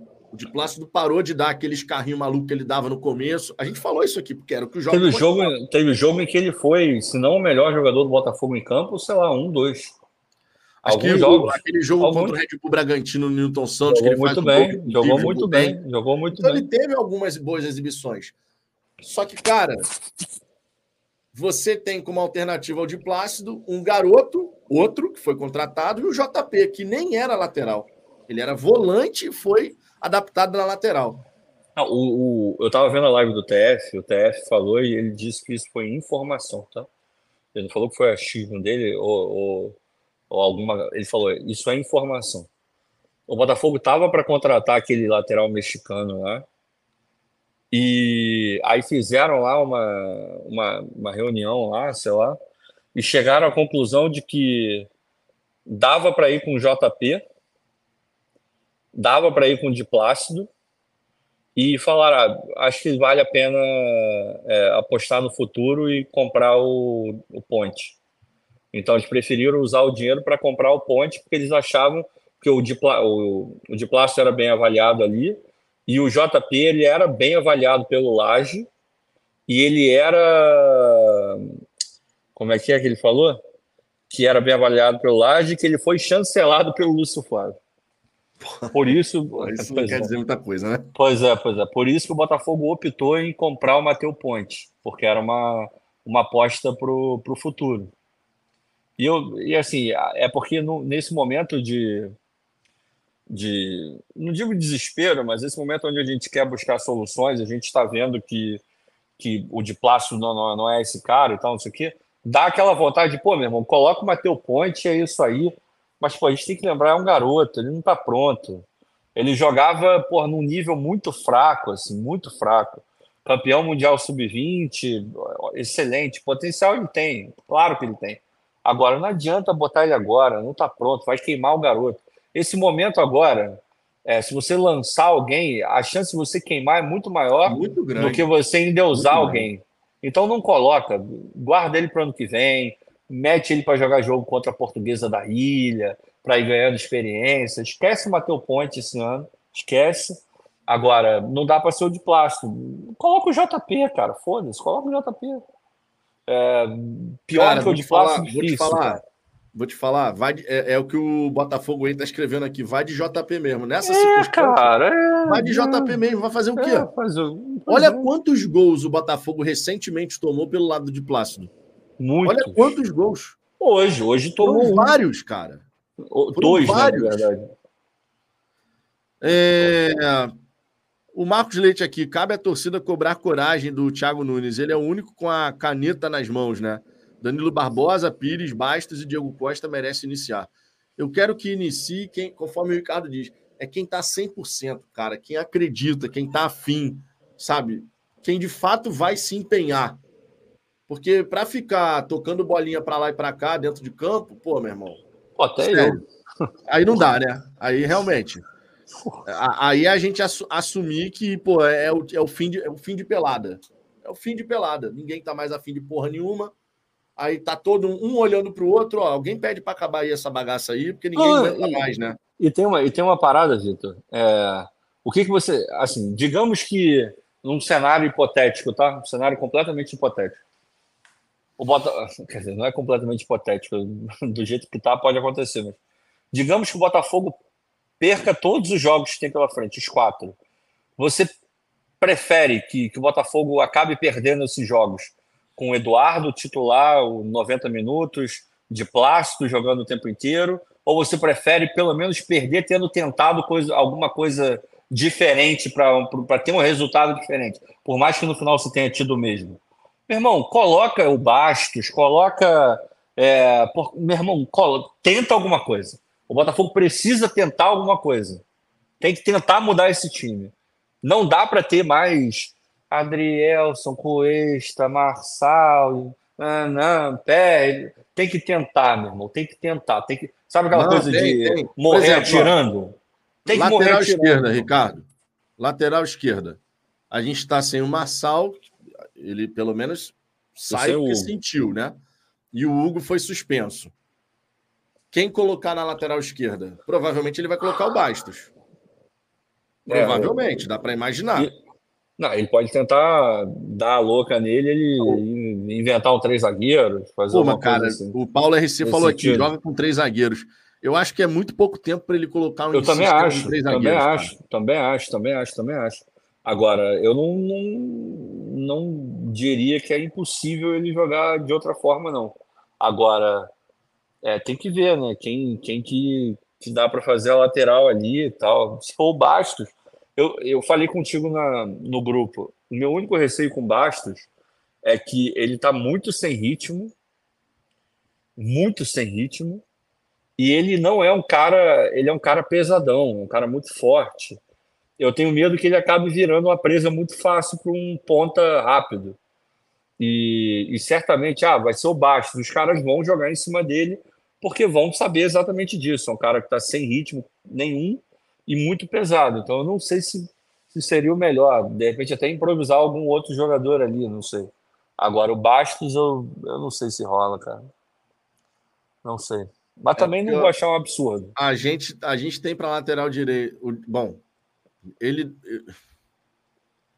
Eu duvido que o Thiago Nunes tire de plástico da lateral, cara. Mas tinha que tirar, né?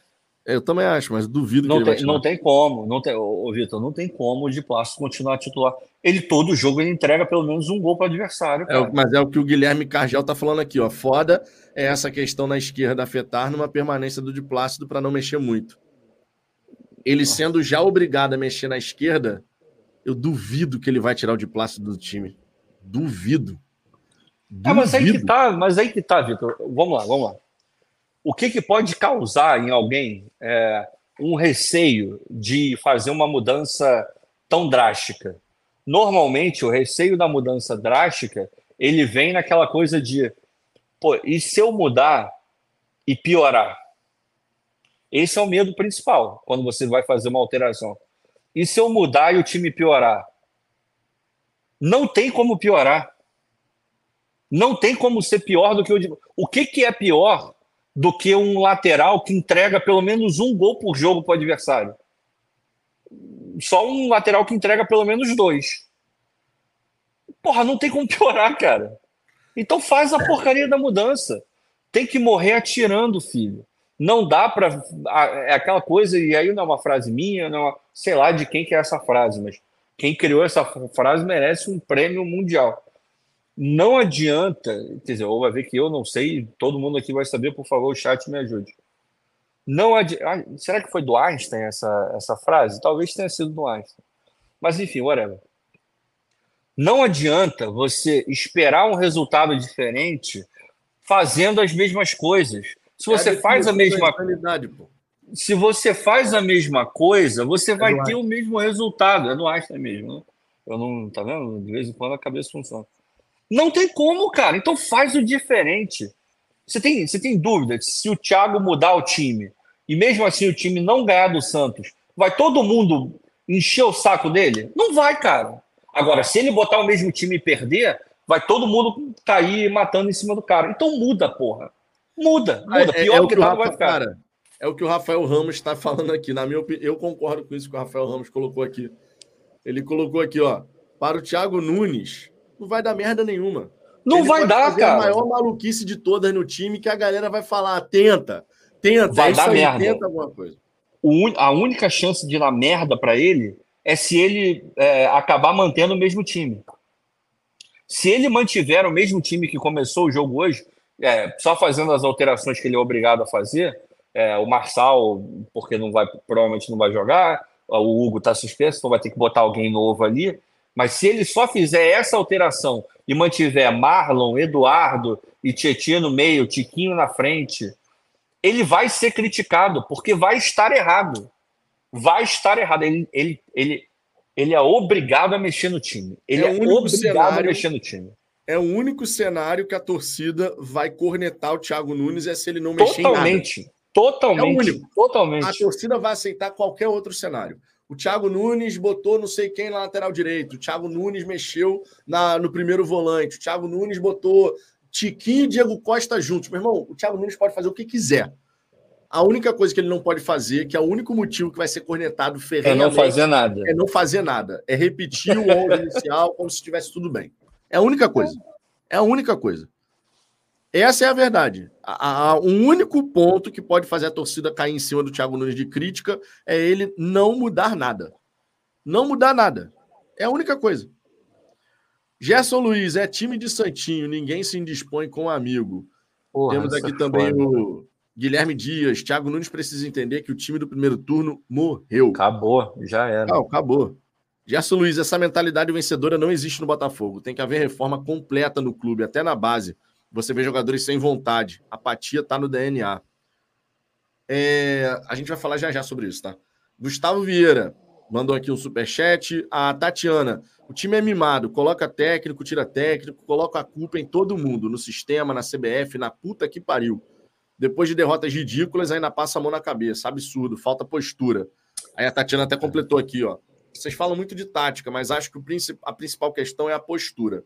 Postura patética ridícula. A postura que o time entrou em campo hoje, a maneira como o Botafogo encarou essa partida, que deveria representar tudo pelos que eles pelo que eles trabalharam ao longo da temporada, foi realmente patética. A gente, a gente esperava mais uma vez um time que entendesse a importância da partida e entrasse na partida na rotação correta. E Não. novamente a gente viu um time que, ah, vamos jogar aqui. É uma partida, é mais um jogo. É o que o Ricardo falou vendo Flamengo e Red Bull Bragantino, a intensidade que as equipes estavam colocando naquele duelo, você olha e fala assim, pô, meu irmão, completamente diferente do que a gente acabou de ver no jogo do Botafogo. Completamente diferente. E olha que esse time do Flamengo, ao longo de toda a temporada, arregou para tudo quanto é lado, de todo não, quanto, de tudo quanto é jeito. E vê, e vê, e, e, não quer comparar com, com Flamengo e Red Bull, porque os dois times estavam estão disputando o título ali e tal. Compara com o jogo de ontem. São Paulo e Fluminense, dois times que não tem mais nada a ver no campeonato.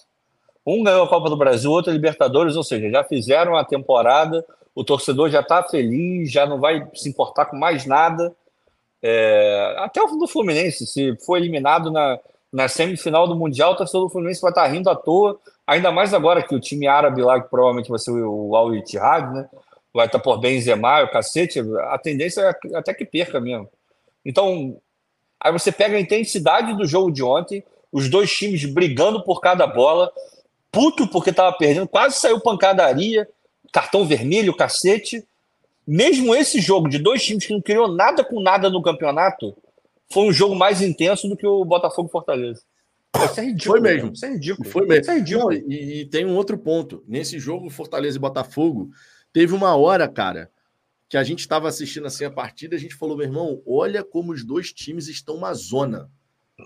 Tava, meu irmão, tava feio. Tava feio. os dois times bagunçados. Caralho, meu irmão, o Botafogo não parece que tá querendo, assim, não parece que tá disputando uma partida para voltar à liderança e depender só de si. É, é esse que é o mais surreal, cara. É esse que é o mais surreal a importância da partida ela tá ali, escancarada na sua frente. É a última chance que você tem de depender só de você nesse campeonato. Você tá afim de ganhar essa partida? Olha a postura que a gente entra em campo. Olha ah, a maneira para. como a gente entra em campo. É, é por isso que eu tô é falando, cara. Infelizmente, infelizmente pra gente, o Thiago Nunes que é um treinador de fato, né? Não era o caso do Lúcio Flávio. Infelizmente, para a gente, o Thiago Nunes chega faltando cinco jogos apenas. Infelizmente. Quando o Bruno Lage foi demitido, foi um erro grotesco da diretoria confiar que o Lúcio Flávio daria conta e também que o grupo poderia se autogerenciar. Isso foi um erro surreal. tá? A gente aqui tantas vezes criticou decisões dos amadores, né, na época da associação. Porra, meu irmão, 2020, por exemplo, foram cinco treinadores. O Montenegro queria comandar o time, cara. Aconteceu de tudo, meu irmão. Aí a gente descia a lenha, marretava com razão. Essa decisão de respaldar os jogadores para se autogerenciar com o Lúcio Flávio, não, bota o Lúcio Flávio, bota o Carly. Essa decisão foi de uma estupidez, meu irmão. E vou, e vou te falar, Vitor, é, eu entendo. Por, por, que, que você coloca o Carly ali? Primeiro que foi um pedido também dos jogadores, né, para variar um pouco, mas o que, que o Carly poderia agregar dentro de uma comissão técnica, com a capacidade que ele tem hoje e com o conhecimento que ele tem hoje de gestão e tal, não sei o que, que não é muito grande. E ele nunca foi auxiliar técnico de nada. Então, o que ele poderia auxiliar é com o espírito dele, é com a liderança que ele tem. É... Que o Lúcio não tem. Que o Lúcio Era Flávio não tem. de dar uma equilibrada mas, nessa Mas aí que tá, mas aí que tá. Aí entra o meu ponto. Eu entendo você querer, querer equilibrar, mas ao mesmo tempo, você deixa claro que o cabeça é o Lúcio Flávio. Então ali você tem uma hierarquia, você coloca o Carly abaixo do Lúcio Flávio. Quando você coloca o Carly abaixo do Lúcio Flávio, você imagina que o Carly vai passar por cima do Lúcio Flávio? Não. Você, não. você, vai, você imagina que o, o Carly vai entrar no vestiário chutando a porra toda e botando o dedo na cara do jogador como não. ele fazia ele enquanto ele era jogador? Ele vai ficar abaixo. Então, é. pra, então, no final das contas, não serviu de nada ter o Carly ali. Porque o melhor do Carly você não conseguiu explorar. Porque fica, ficava ele. Eu, eu tenho certeza, e até porque ele, como capitão do time, ele tem um conceito, deve ter um conceito muito forte de hierarquia. Ele deve olhar e falar: eu sou o auxiliar, o cara é o principal, eu não posso passar por cima do, do Lúcio Flávio. De tanto que eu não vi em nenhum momento, em nenhum momento, o Carly gritando na beira do campo, puto, louco da vida, eu não, não vi. Não. Era sempre ele um Carly parado. de respeitar. Ele falava com o Lúcio para o Lúcio fazer alguma coisa. Então, para que que estava ali? Você perde o melhor do Carly. Até nisso foi uma decisão equivocada. Isso eu estou falando agora, isso eu não falei lá atrás, eu não, eu, eu não tinha parado para pensar nisso. Agora, que, que o Lúcio Flávio era uma invenção completamente descabida, isso foi falado aqui no momento em que ele assume, e a gente tomou porrada pra cacete por estar tá falando isso. Ah, vocês têm. E o termo que usaram vocês têm implicância, implicância com o Lúcio Flávio. Porra, meu irmão, só desculpa, tá? Mas não precisava entender muito de futebol e entender de Botafogo para saber que o Lúcio Flávio não daria certo como treinador de nada, que ele não sustentaria. Ele não tem cacife para segurar nada, não tem perfil para ser treinador de nada. Todos os trabalhos dele no Botafogo até hoje foram pífios, ridículos a, a, a, estada, a estadia dele, sei lá qual é o correto, na, dentro do Botafogo, esse, essa morada que ele encontrou dentro do Botafogo, esse é, prédio que ele, que ele construiu e, e, só ele tem a chave, ou tinha, né, que foi demitido, nunca se sustentou. A existência do Lúcio Flávio na, na SAF talvez tenha sido um dos maiores erros administrativos e de condução do futebol. Isso foi falado aqui várias vezes ele não conseguiu liderar o time B, cara. É, e dentro de, um, de uma empresa, eu nunca vi, quer dizer, eu nunca vi, não, eu já vi, óbvio que eu já vi, por conta de relacionamento, né? É, um funcionário ser uma merda, ele não te entregar nada, ele piorar o teu resultado e ele ser promovido. Foi isso que a gente viu, cara. Foi isso que a gente viu o tempo inteiro. Ele era auxiliar do auxiliar do auxiliar, aí vira treinador interino quando o Anderson Moreira vai embora Aí depois, aí ele fica dirigindo o time no Carioca por um bom tempo, é, time principal, vexame e perde jogo merda, não joga nada, tinha obrigação de, de classificar, não classifica, ganha uma sobrevida com aquele maldito jogo contra o Fluminense, que ele, que ele ganha de 2 a 1 um, mas não leva, porque tinha é, o Fluminense tinha lá América. a questão do, do, Não, não, não, não, Fluminense mesmo. O Fluminense foi 2 a 0 na semifinal. Ah, tá, tá, tá, ah, tá, falando do ano passado. É, lá na frente, ano passado. Ano passado. Aí ele ganha lá, que deu uma sobrevida para ele, e a gente teve que capturar esse cara. Aí ele vira técnico do Sub-23, no campeonato de aspirantes. Provavelmente o Botafogo devia ter uma, um dos maiores investimentos no campeonato. E o filho da mãe não consegue nem classificar o time. E perde tudo, e não ganha do Tupi, com o investimento que ele tinha lá. O Texas monta um time inteiro, sub-23, contrata gente do Brasil inteiro e vai trazendo, vai trazendo, vai trazendo, incha a folha entrega na mão do Lúcio Flávio, cara. Aí dá errado a porcaria do time sub-23. Aí o que, que você faz? Promove ele para treinador principal no momento mais importante dos últimos 30 anos do clube. Porra, meu irmão, qual era a chance disso dar certo, Vitor? Nenhuma! E tinha gente que criticava a gente quando falava isso, cara. Isso é muito doido. Em que mundo é, é, é isso? E, e eu, tô, e eu espero, sinceramente, que a gente tenha aprendido que a torcida evolua nesse ponto para os anos seguintes. Tem que parar com essa porcaria de que quando está tudo indo bem, todo mundo é incriticável. Você não pode criticar ninguém. Em vários jogos aqui o Botafogo jogava ganhando mal, a gente chegava e falava: Ó, hoje não foi legal. Aí a gente é criticado. Pô, mas ganhou, vocês querem mais o quê? Eu quero que ganhe jogando bem, eu quero que ganhe com mérito absoluto, eu quero que ganhe eu vendo por que, que ganhou. Para quê? Para que no próximo jogo repita e ganhe de novo. Que não seja um acaso tá ganhando. Aí, em compensação, quando tá perdendo tudo, todo mundo é uma merda e me presta. Aí você não pode falar bem, porque se você estiver falando bem, você é o quê? Você é, é passa pano.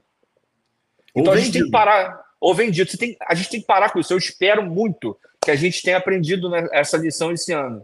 Quando a gente fala e a gente traz aqui, é, baseado em dados, em números, ninguém, eu e o Vitor, a gente nunca falou mal do Lúcio Flávio por uma implicância.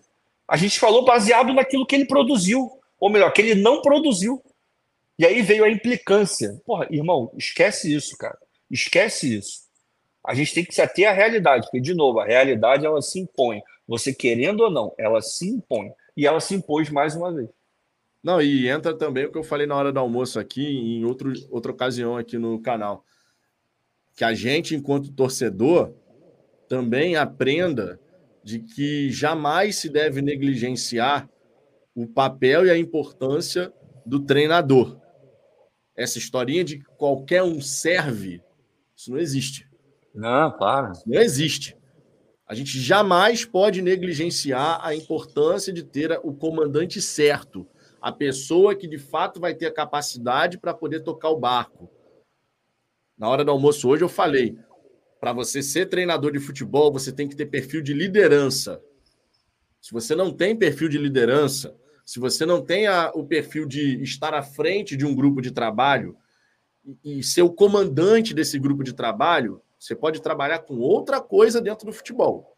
Mas como treinador principal, você não pode. O Lúcio Flávio, quando estava na figura de auxiliar, não era o decisor final, não era o profissional que precisava dar a palavra final. Ele foi lá, ajudou o Caçapa, teve seu mérito reconhecido estava ao lado do Bruno Lage, mas não era ele que tomava a decisão. Ele passava a observação dele e pronto, era isso o trabalho dele. Fazia as análises dele, passava a observação dele, sugeria de repente alguma coisa, mas quem decidia era o outro. Quando o Lúcio Flávio foi promovido a treinador da equipe principal, a responsabilidade de tomar a decisão de, de dizer vamos fazer isso ou vamos fazer aquilo passou a ser dele um cara que não tem perfil para estar ali. Ele não tem capacidade, ele não tem vivência como. Uma coisa é você ser jogador, outra coisa é você ser técnico. Existem exemplos de jogadores que fizeram essa transição muito rápido e viraram baita treinadores? Sim, a gente pode pegar o Klopp, por exemplo, Guardiola. E mesmo assim, o Guardiola ainda ficou lá na em La Masia, lá nas canteiras do Barcelona, ainda treinou um pouco. Mas o, o Klopp foi uma, foi uma virada de chave instantânea. Num dia ele era jogador e no outro seguinte ele virou treinador. Tá lá no livro dele, lá explicadinho para quem quiser ler. Isso é uma raridade, isso não existe assim. O Lúcio Flávio não se preparou. Ah, ah Ricardo, mas ele tem o curso da, da CBF, da não sei o que. Meu irmão, se eu quiser, eu faço a porcaria do curso da CBF e viro treinador daqui a sei lá quantos anos. Isso não quer dizer que eu, que eu esteja preparado para assumir um time. Isso não quer dizer que eu vá entender tudo na parte teórica e, e, e esteja preparado para gerir um grupo de futebol. Tem que ter vivência, tem que ter um monte de coisa. O Flávio não tem. Mas aí eu estava lendo o, o, Twitter lá do Fragoso, do, do Globo. Ele falou lá que, tá lá, para quem quiser ler lá, se vocês quiserem dar uma olhada lá. Ele falou que os culpados, os principais culpados dessa história aí acabam sendo, isso na visão dele, tá? Eu nem concordo inteiramente, mas ele tem um ponto que é isso que eu vou chegar agora sobre o, o texto. Ele falou que culpa, a culpa maior está no texto e nos jogadores. Por quê? Ele meio que ele deu uma livrada um pouco no Mazuco, no, no departamento de futebol, porque, segundo ele, o departamento de futebol do Botafogo queria manter o Laje. E o, Maz, o Mazuco falou que era para manter o Laje, falou que não era para mandar embora, e a decisão foi do Textor ouvindo os jogadores. E ele cita mais uma, uma série de questões sobre o Textor é, tomando decisões diretas no futebol do Botafogo. O Textor ele, ele tem todos os méritos do mundo, tá? Eu continuo achando que foi ótimo o Textor, a gente ter conseguido pegar o, o Textor como investidor ele tem mais acertos do que erros, na minha opinião. Só que tem uma coisa, cara, que para mim é, é, inquestionável. O Textor não é um entendedor de futebol. Ele não é um cara perito em futebol, por mais que ele assista um milhão de jogos, como ele já falou. E vou além. Você pode entender de futebol pra cacete. Mas para o contexto brasileiro, você tem que entender de Brasil além de entender de futebol, você tem que entender de Brasil, que é um capítulo completamente à parte nessa história. Ele não entende de futebol no nível que o credencia para ditar os ritmos do clube, do departamento de futebol, e ele não entende de Brasil, está começando a entender agora. Irmão, tem que descentralizar essa porcaria. Tem que botar gente que entenda de futebol e ouvir os caras que entendem de futebol, porra ele está começando a acordar para a realidade agora. Todo mundo sabia que não podia deixar na mão de jogador escolher o jeito que queria. Vê o exemplo do Flamengo aí. O Flamengo, os jogadores, eles mandam e desmandam lá dentro. Eles demitem e contratam técnico. Você vê o ano do Flamengo como é que foi. A zona que foi. Pancadaria, que não sei o quê. Por quê? A diretoria do Flamengo omissa, os caras não entendem porcaria, são um bando de arregão também, ficam se escondendo atrás de jogador, só vem na boa, só vem dar entrevista quando tá bom. Aí foram entregar a chave do pro elenco. O elenco decidiu o que queria fazer da vida. E foi a mesma coisa que o Botafogo fez, pô. A gente entregou a, a chave do clube para os jogadores, pro elenco. Não pode fazer isso. Não pode fazer isso. O, cara, o técnico tem que começar a ouvir mais quem entende de futebol dentro do, do Botafogo. Tem que e ter uma figura que entenda agora mais, pô. Na contratação do Thiago Nunes. do Thiago Nunes. Vai dar certo? Eu não sei. Não sei, não sei, mas ele tem que passar a fazer isso. Eu, eu acho que ele está começando. Mas tem, tem, tem erro dele também nessa história aí. Não dá para tirar ele da história, não, da, da, da culpa de tudo isso que está acontecendo. O Rafael Vitor até colocou aqui: vocês erraram quando disseram que a decisão de demitir ou não um técnico deve passar com uma conversa com os jogadores, perguntando se dá. Rafael, na verdade. Tem que passar. Na verdade, o que foi explicado aqui à época, o próprio Ricardo explicou, bem explicado isso à época, é que no Botafogo o processo ele se dá dessa maneira. Você escuta as partes envolvidas. No caso do Castro, quando estava aquela pressão absurda de demite o Castro, não sei o quê, os jogadores foram consultados para saber o que está havendo, o que está pegando. Tem alguma coisa que, pô, o trabalho. Qual foi a resposta dos jogadores à época? Não, o trabalho está sendo muito bem feito, a gente vai conseguir dar a volta por cima, a gente só está passando por um momento ruim. Ou seja, os jogadores mostraram que confiavam no trabalho que estava executando. Nesse caso agora com o Bruno Lage, os jogadores, quando consultados, quando foi aberto né, para os atletas poderem se expressar, eles simplesmente mostraram: nós não confiamos mais no trabalho do treinador. Quando você tem um cenário como esse, dos atletas mostrando para a direção, nós não confiamos mais no trabalho do técnico. Como que, que como o trabalho do técnico vai conseguir dar resultado? Ele vai pensar uma coisa, mas vai ser executado da maneira como ele está treinando, como ah, ele está pensando? É, é complicado. Você não faz futebol se você desconecta quem pensa o plano de jogo e quem executa. Tem, Só que aí tem, tem um ponto, só para concluir. Só que aí tem um ponto. Consultar os atletas sobre essa questão da permanência ou não, se dá para continuar com o treinador ou não, não significa dizer que a decisão seguinte você coloca, conforme o Ricardo colocou aqui, explicou, a chave do clube na mão dos atletas. É, esse é o ponto. Uma coisa é uma coisa, outra coisa é outra coisa. Esse, esse é o ponto. Você. É, isso não é só no futebol, isso é em toda e qualquer empresa, em toda e qualquer coisa. O gestor, ele está ali para gerir o que quer que seja. Mas ele tem um grupo que é o grupo que vai efetivamente botar a mão na massa e fazer. Ele ouvir quem vai fazer o trabalho, eu acho extremamente necessário. Mas isso não quer dizer que você vai, que você vai abaixar a cabeça e fazer assim para tudo que esse grupo quiser. Exato, exato. Você escuta, porque é importante escutar. E eu falei isso aqui. Tem coisas, eu dei o meu exemplo, meu, pessoal meu. Eu tinha uma equipe de 30 pessoas. Eu discutia com elas, ó, e o que, que vocês acham que é o melhor a fazer?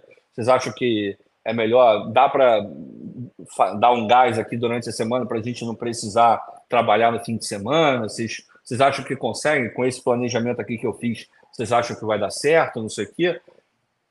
Isso eu discutia com eles, mas tinham coisas que eu olhava e falava, cara, isso vai ser do jeito que eu acho que tem que ser.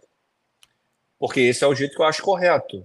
Essa eu estou enxergando dentro do meu contexto que essa é a melhor decisão e eu não vou nem botar isso em discussão, porque eu estou aqui, eu sou pago também para liderar esse negócio e também.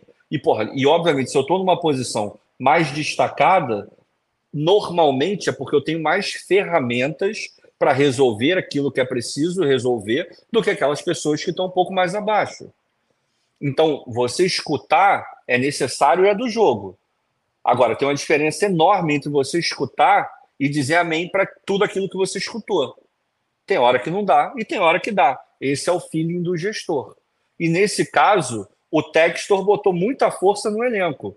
Ele entregou demais ao elenco. Ele se escorou demais no elenco. Ele acreditou demais naquilo que estava sendo feito, falado para ele. Faltou um pouco de olhar e, porra, o Mazuco está dizendo que é melhor não. O Mazuco está dizendo que, hum, vamos escutar um pouco, vamos fazer um meio termo. Eu não sei, cara. Faltou ali. A sensação que deu, e agora é fácil dizer isso, é que entregaram a chave na mão do elenco e o elenco não segurou a onda, pô. É foda. Pois é. Gustavo Vieira, lembra no o início do Castro? A administração foi fria e escolheu manter o Castro. Decisi decisão decisiva para vitórias deste ano. As conquistas futuras do Fogão dependem da gestão com frieza e segurança, confiante no caminho é, na crise, né? É, a gente vai ter que voltar para o centro, né? Voltar a ficar aprumado ali para 2024, nesse quesito. Tatiana Pereira, Vitor, mas esse problema de postura só não ocorre quando o time é questionado, como contra o Palmeiras e Grêmio, primeiro tempo. Falta vergonha. Eu espero que, no mínimo, a vergonha apareça agora nessas quatro rodadas finais, né, Tati? No mínimo. Porque, olha, por parte da torcida, a gente está passando vergonha. Opa, e eu não sei mais, se. Mais uma vez. Mais uma vez. E eu não sei se esses jogadores é, têm o que é preciso para reverter esse cenário nesse, nessa reta final. Arapá, Vitão, com a apatia dos jogadores, você acredita que o Thiago Nunes reverterá essa situação a ponto de ganharmos todas as partidas? Acredita que o Nilton contra o Santos voltará com os antigos 8 mil pagantes? Cara, não teremos só 8 mil no, no domingo é, leste inferior e leste superior já esgotou.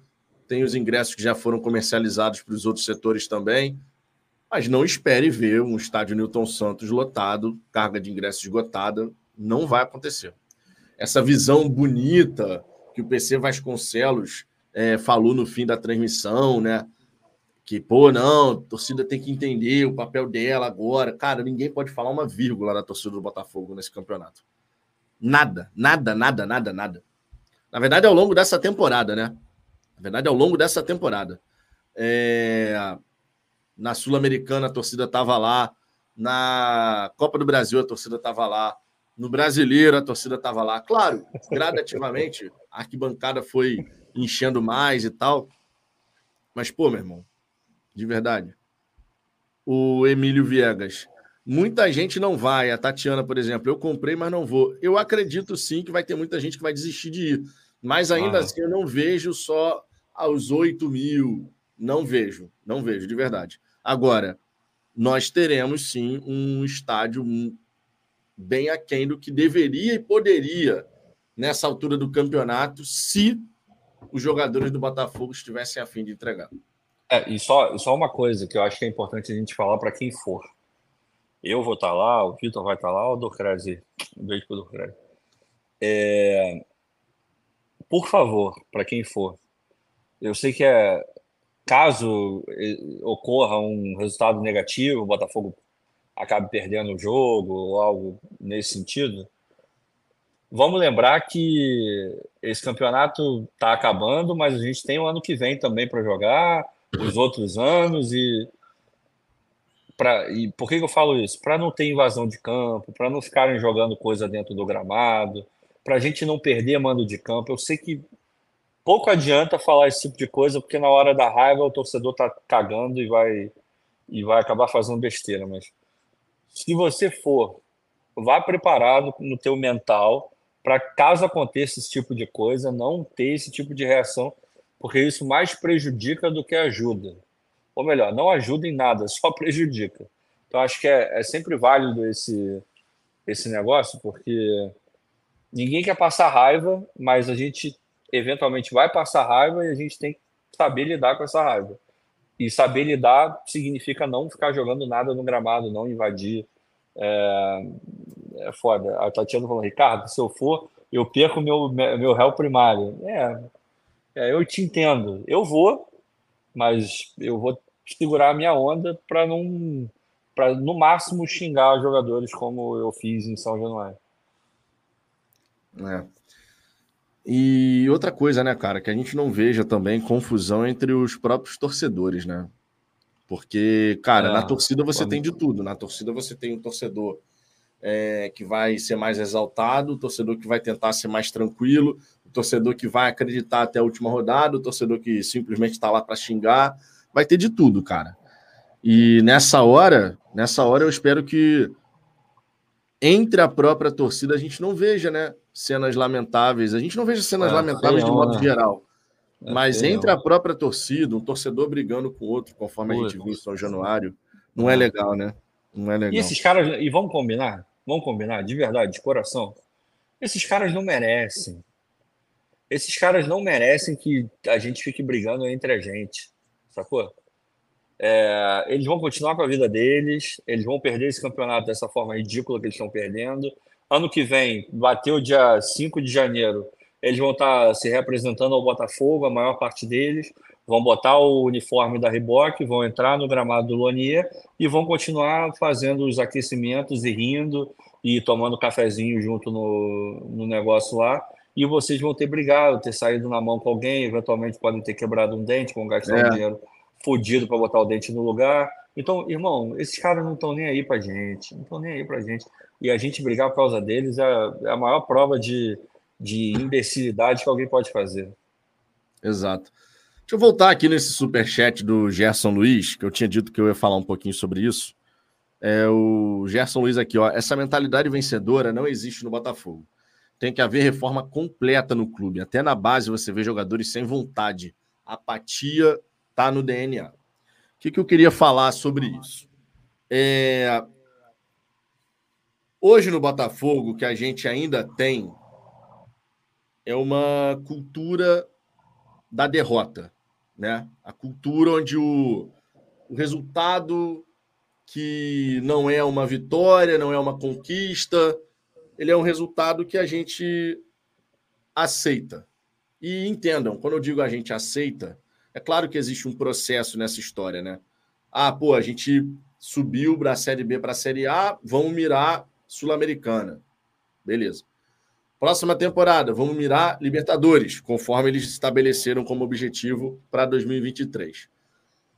Só que aí, cara, quando você chega no momento que a gente chegou, de, pô, o Botafogo se colocou na condição de grande favorito, é necessário que você tenha a cultura da vitória, a cultura do sucesso, a cultura da conquista.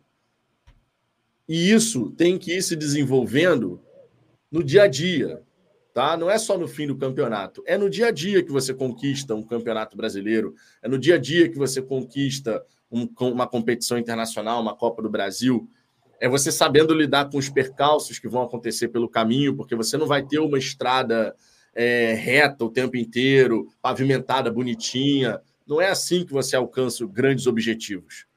Né? O sucesso realmente é uma estrada sinuosa para caramba para você chegar lá no final e celebrar uma grande conquista, mas você vai ter que lidar com momentos complicados e tudo mais. No Botafogo, é, durante muito tempo, a gente alimentou, e quando eu digo a gente, entendam, tá? O Botafogo somos nós, tá? Então é tudo, é torcida, é, é jogador, é diretoria, é todo mundo, todo mundo que faz parte do Botafogo. Foi alimentado ao longo do tempo essa cultura da derrota, onde você pode perder, você pode não sei o quê, e tá tudo bem. Só que agora a gente precisa mudar isso completamente.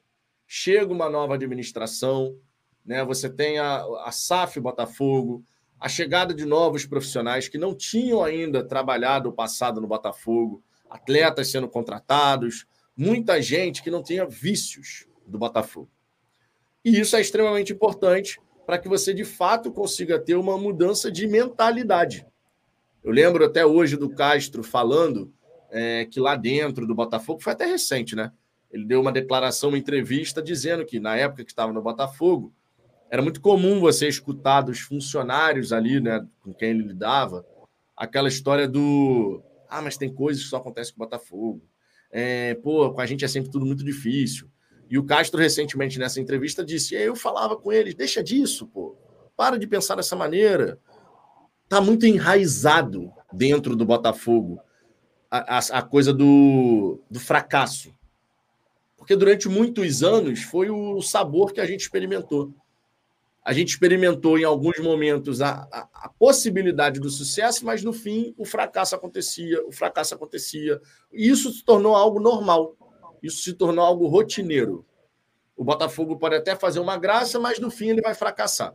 Foi assim em 2007, foi assim em 2008, foi assim em 2010, 2011, 2012, 2013, foi assim em 2017 e está sendo assim em 2023.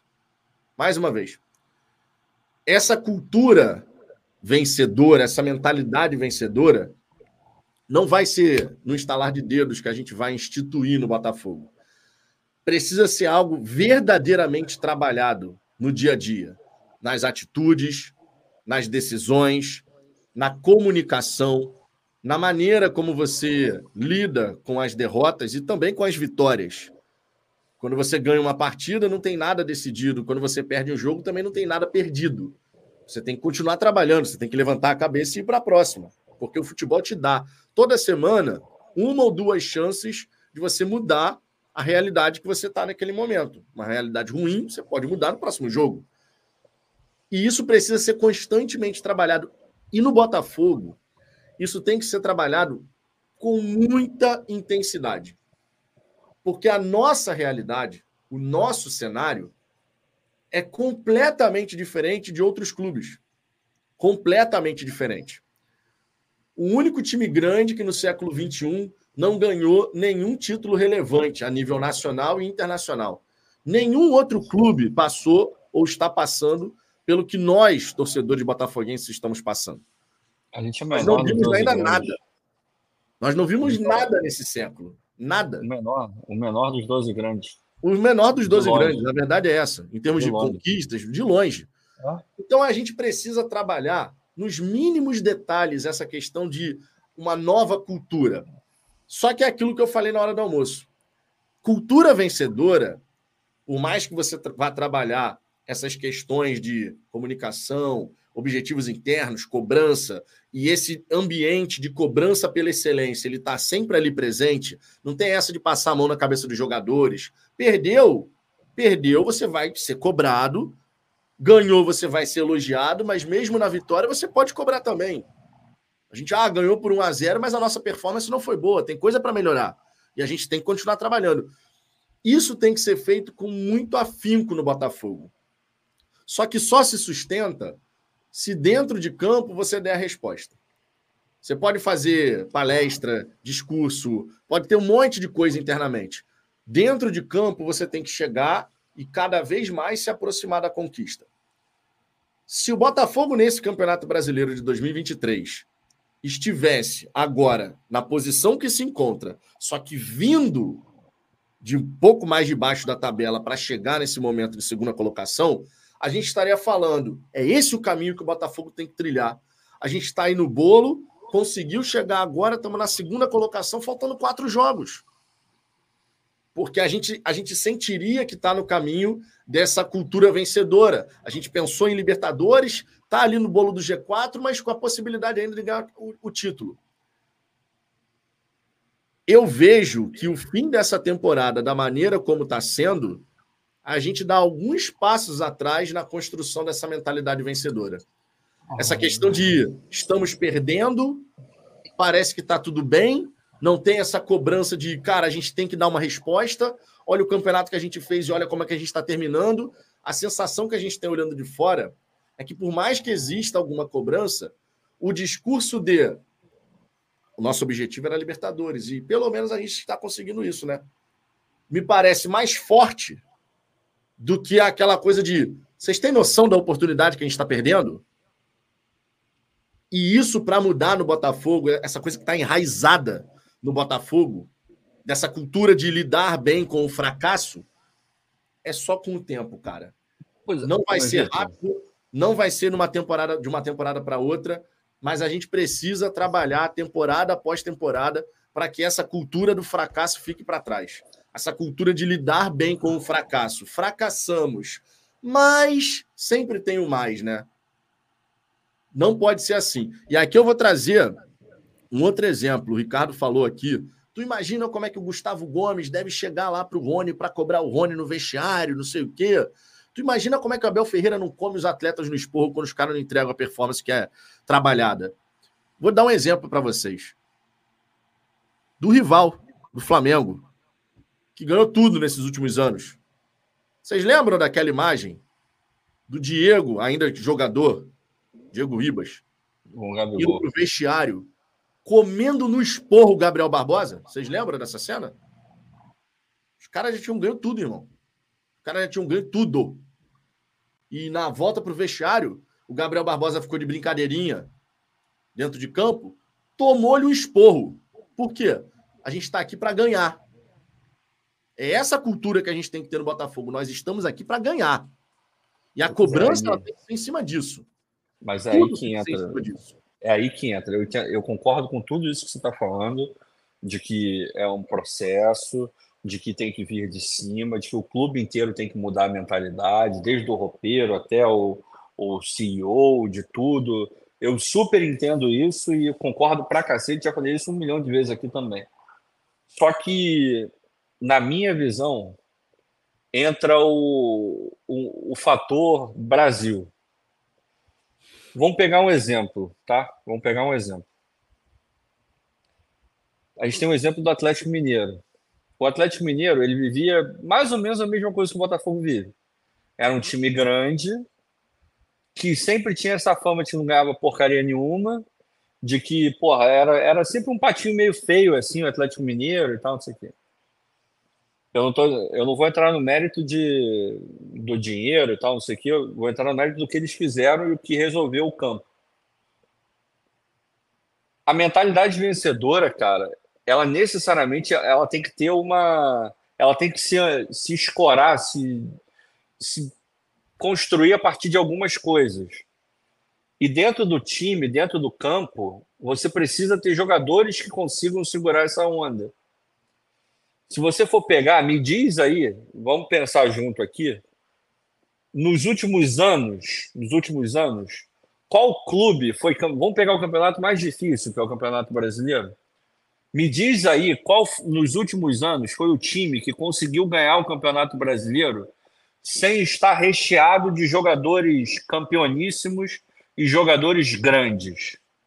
Jogadores, daquele jogador que para contratar tu vai gastar uma grana e tu vai pagar um puta de um salário para ele. Qual o último time que conseguiu ganhar o Campeonato Brasileiro sendo um time nos moldes do Botafogo?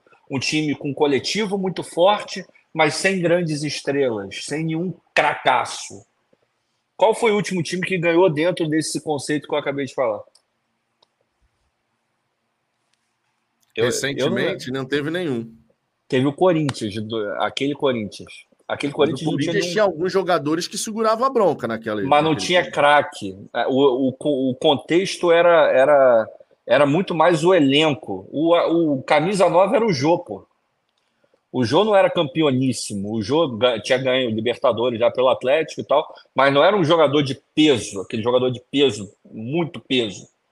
Talvez tenha sido o Corinthians, cara. De lá para cá, só, só time muito cascudo ganhou o brasileiro. Só time muito pica, com jogador muito forte, ganhou o brasileiro. Você tem Atlético, o Atlético Mineiro resolveu todo esse problema que eu acabei de falar quando eles começaram a contratar jogador cascudo e mesclar com alguns jovens. Colocava um jovem ali, um jovem aqui. O Palmeiras fez isso, jogador cascudo com jovem. O Flamengo fez a mesma, quase a mesma coisa, tirando aquele 2019, que era um time extremamente cascudo de tudo. Mas pô, você pega os outros, sempre tem um, um jogador jovem ali é, surgindo. Aí tem um. Lá atrás tem um Paquetá, aí depois tem um João Gomes, tem um, um, um atacante, um, um, meia que entra num jogo e, e resolve um jogo, vindo da base. Não tem como. A gente tem que. O Botafogo ele tem que. A mentalidade vencedora ela tem, ela tem que ir para dentro do campo. E com esses jogadores que a gente tem, essa mentalidade ela não se sustenta porque esses caras, na hora de decidir, eles estão provando que eles não conseguem decidir. A, repito, a gente não tem o Felipe Melo. Você pega o time do, do Fluminense. Tem o Felipe Melo, que é cascudão, já ganhou coisa pra cacete na vida. Você pega o Fábio, cascudo pra cacete, já ganhou tudo na vida. Você pega o Ganso, que teve uma carreira mais ou menos. O Ganso é campeão de Libertadores já, cara.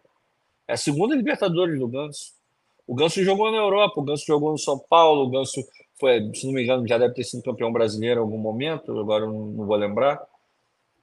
Era, é cascudo. Aí você pega o, o, Cano, o Cano também, 35, 35 anos aí e tal, não sei o quê. Não era campeoníssimo de, de grandes coisas, mas tá ali, um cara rodado também. E você vai pegar o Marcelo, você quer alguém mais campeão que o Marcelo? David Braz. David Braz, ninguém dá nada pelo David Braz. David Braz é campeão brasileiro campeão da Libertadores agora, já deve ter ganho alguns estaduais na carreira. Aí tu pega o, o Manuel, Manuel também ganhou coisa no Cruzeiro, campeão no Cruzeiro também.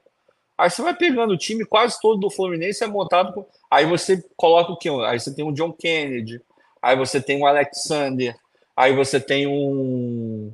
É... o André, pô. Qual? O André. Mas tu tem o cascudo para botar o moleque na, na linha, para dar o norte para dar a porcaria da, da, da, mentalidade vencedora em campo. Porque não adianta nada. Você tem o clube com a mentalidade vencedora, não adianta. É, é lindo você entrar no centro de treinamento e ter um quadro lá com missão, valores, com pirâmide invertida, com, com frases é, no, no é, indo para o vestiário. Tem uma frase maravilhosa: somos o Botafogo. Aí tem uma foto do Heleno de Freitas é, aqui no Botafogo não é lugar de covarde. Você pode, você pode fazer um monte de coisa, você pode fazer o que você quiser, meu irmão. Você pode fazer o que você quiser. E é isso, é, era o que você estava falando, é mentalidade vindo do clube inteiro, formando o clube, não sei o quê. Se lá dentro do campo tu não tiver jogador que incorpore isso, não concordo, vai dar não, nada. Concordo plenamente. Eu concordo não plenamente vai dar nada. E a gente não tem nenhum falando. jogador nesse nível. Não tem. Tem o Diego Costa. É o único. É o único. Foi, foi por isso que eu falei todo esse discurso ele não se sustenta se lá dentro você não ganhar. Se lá dentro você não tiver o resultado, o discurso é muito bonito na teoria, mas não se sustenta. Tem que então, ter esses caras. É, essas, essas decisões de você poder ter esses caras mais cascudos que vão segurar essa bronca quando o bicho estiver pegando, são coisas que a gente vai precisar ver no Botafogo. Sim, foi sensacional a gente viu o Botafogo montar o time da maneira como montou, com inteligência de mercado, já que não Foda. tem a mesma capacidade Foda. de investimento que tem o Flamengo, que tem o Palmeiras, que tem o Atlético Mineiro. O Botafogo tem que buscar suas alternativas. E essa questão de inteligência de mercado para montar elenco sempre foi algo que a gente levantou aqui. Na época dos amadores ainda, quando a gente fazia resenha lá atrás, A gente falava aqui, cara, o Botafogo tem que ter inteligência, tem que olhar para onde outros não estão olhando, porque na grana a gente não vai conseguir competir. Por mais que agora a gente tenha o John Textor, SAF, não sei o quê, na grana, o Botafogo não compete com o Flamengo. O Botafogo não compete com o Palmeiras. Não compete. A gente vai conseguir contratar um jogador aqui, um jogador ali com um salário um pouco mais robusto, mas é diferente, cara. Você pega o elenco do Flamengo. Porra, você tem uns oito jogadores, se não mais, que ganham acima de um milhão de reais por mês, cara. Então, na grana, tu não compete. Então, você tem que ter inteligência, portanto. Só que eu concordo com você. Tem que ter a inteligência, sim, mas se quiser dar esse salto, vai precisar ter esses caras mais cascudos. No momento que o bicho pegar, a gente tem para quem olhar. A gente achou que poderia contar no momento dessa decisão, né, dessa reta final, segundo turno. A gente achou que, pô, não, cara, o time não vai, o time não vai entregar. Não tem como. O time Botafogo não vai entregar. A gente achou. A gente achou que o mental desses atletas que hoje estão no Botafogo fosse bem mais forte do que de fato é. A gente achou. E foi uma grande decepção por isso, inclusive. Porque a gente não imaginava que o emocional do time fosse tão frágil. Porra, não. Tão frágil. É o time que vai, é, o time que foi lá na arena do Grêmio, ganhou do Grêmio do jeito que ganhou, que foi lá no, no Allianz e ganhou do Palmeiras do jeito que ganhou. Ninguém imaginaria que esse time ia fraquejar do jeito que está fraquejando agora. E, e, e, de novo, eu, eu, tenho uma, eu tenho uma dificuldade absurda em compreender o porquê que, um, que alguém consegue entregar um resultado tão maravilhoso e de uma hora para outra ela passa a não conseguir mais. A ponto de você olhar e falar, cara, aquilo lá, obviamente, foi um, um, um delírio coletivo. Esse time do Botafogo não foi um delírio coletivo. O que a gente viu esse time fazer não foi um, uma obra do acaso. Esses caras são bons jogadores. Agora, eles entraram num, num buraco que eles próprios, próprios cavaram. Agora, tem que identificar por que, que esse buraco foi cavado, com que ferramenta foi cavado. Eu espero que internamente esses caras saibam o que está acontecendo. Mesmo que não saibam agora, que no final do campeonato eles não achem que, ah, beleza, zerou, vamos começar uma nova é, temporada, porque não pode ser assim. Tem que investigar a fundo, até porque a maior parte desses jogadores vai estar jogando com a nossa camisa ano que vem. Não dá para mandar todo mundo embora, não dá para emprestar todo mundo. Agora, se a maior parte vai ficar, algo dentro desses caras tem que ser mudado. E a gente tem que lembrar algumas coisas. É, eu falo de jogador cascudo, jogador cascudo, e não necessariamente tem a ver com a idade. Porque você pega o Eduardo. O Eduardo tem o quê? 34? Quase 35, provavelmente. 34. E, pois é, e você vê, qual foi a responsabilidade que o Eduardo pegou nessa reta final do Botafogo? Nenhuma. Quando que você viu o Eduardo reclamando e pedindo bola, matando no peito, fazendo o time jogar, fazendo tudo acontecer. Eu não vi momento nenhum. Então não tem a ver com a idade, tem a ver com a mentalidade, cara. A mentalidade. A mentalidade desses caras não é a mentalidade de estar tá jogando sempre disputando em alto nível. É lindo o cara ter jogado na Europa. Você pega o Marçal. É lindo o Marçal ter jogado na Europa. Agora, quando que o Marçal jogou em clube que disputava a Vera para ganhar campeonato? Que sofria pressão de time que está atrás ganhando rodada após rodada. Não, não jogou. O Lyon chegou em semifinal de, de Champions, mas foi um espasmo. Chegou, assim como o Botafogo também já chegou em semifinal de, de Copa do Brasil, por exemplo. Agora, é, não vou dizer que é uma aberração, mas você olha o Lyon, você não espera que ele esteja ali. E uma temporada ou outra pode acontecer. Já teve Atalanta e por aí vai. Agora, não era aquela pressão toda pressão mesmo, de verdade, ali a Vera mesmo, você vai. O Rafael jogando no United, certamente teve essa pressão. É, mas quem? Diego Costa. O, che, o Diego Costa jogando no Chelsea e tal. O Tietchan jogando Atlético Mineiro, Palmeiras, teve essa pressão. Eu acho que só, cara. De resto, eu não consigo lembrar de ninguém. Nem o Tiquinho, cara. Com todo respeito ao Tiquinho, pô, foda jogar na, na, Europa, o cara fez gol pra caralho, jogava Champions League, não sei o quê, mas o maior destaque dele foi no Porto. Você não tem uma pressão tão grande assim, porque você tem em Porto Benfica e Sporting, basicamente no Campeonato Português. Não tem mais nenhum outro time. Então, você está ali, um dos três vai acabar sendo campeão, um ano sim, outro não, e vai revezando e tal, não sei o quê. Só que a pegada é diferente, Vitor. É, é diferente. Esses caras nunca tiveram time para disputar para ganhar a Champions League a Vera. E você lembra pra o Bruno Lage Premier League a Vera? Porra, o Danilo você também. Né? Lembra? Você lembra o Bruno Lage falando sobre isso? Da pressão, que no grupo do Botafogo não tem jogadores que a maioria não, não é, não foram campeões em vários lugares, não sei o quê. Isso faz Você diferença. Lembra? Isso não, não é. é à toa, de novo. Pega nesse elenco aí, porque a gente está vendo nessa reta final os jogadores que estão conseguindo se destacar nessa merda toda que a gente está vivendo. Diego Costa, campeoníssimo, viveu com pressão na Europa o tempo inteiro, só time grande, disputando o campeonato em todo lugar que ele foi, tirando o Wolverhampton, claro, no final. Você pega o Danilo, que Palmeiras, campeão Libertadores, está acostumado, acostumado com pressão. Tietê, campeão brasileiro na, na Libertadores. É, São Paulo é não sei o que, está acostumado, Atlético Mineiro, está acostumado com pressão. São esses os destaques do Botafogo. São esses os destaques. Você acha que é à toa que esses caras estão se destacando nesse momento? Não é, porque esses caras já estão preparados esses caras já têm um mental ali setado para esse tipo de momento e para esse tipo de pressão. Os outros não têm, cara. Ou seja, são bons jogadores. Quando o elenco estava funcionando e, tava, e a coisa estava azeitada, estava indo bem, mas no momento em que precisou voltar para uma estabilidade, esses caras não tiveram a, as ferramentas para voltar. E se enfiaram num buraco sem fim. É o que parece agora.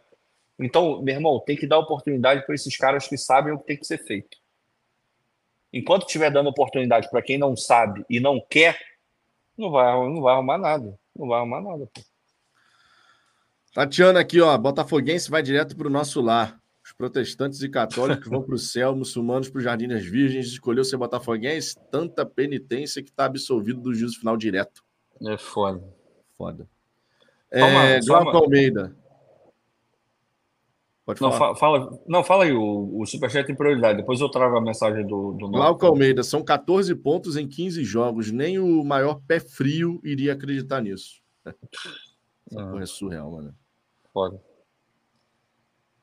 É, o, o, Norta, o Norta tá falando, se você tem razão, a culpa é do scout.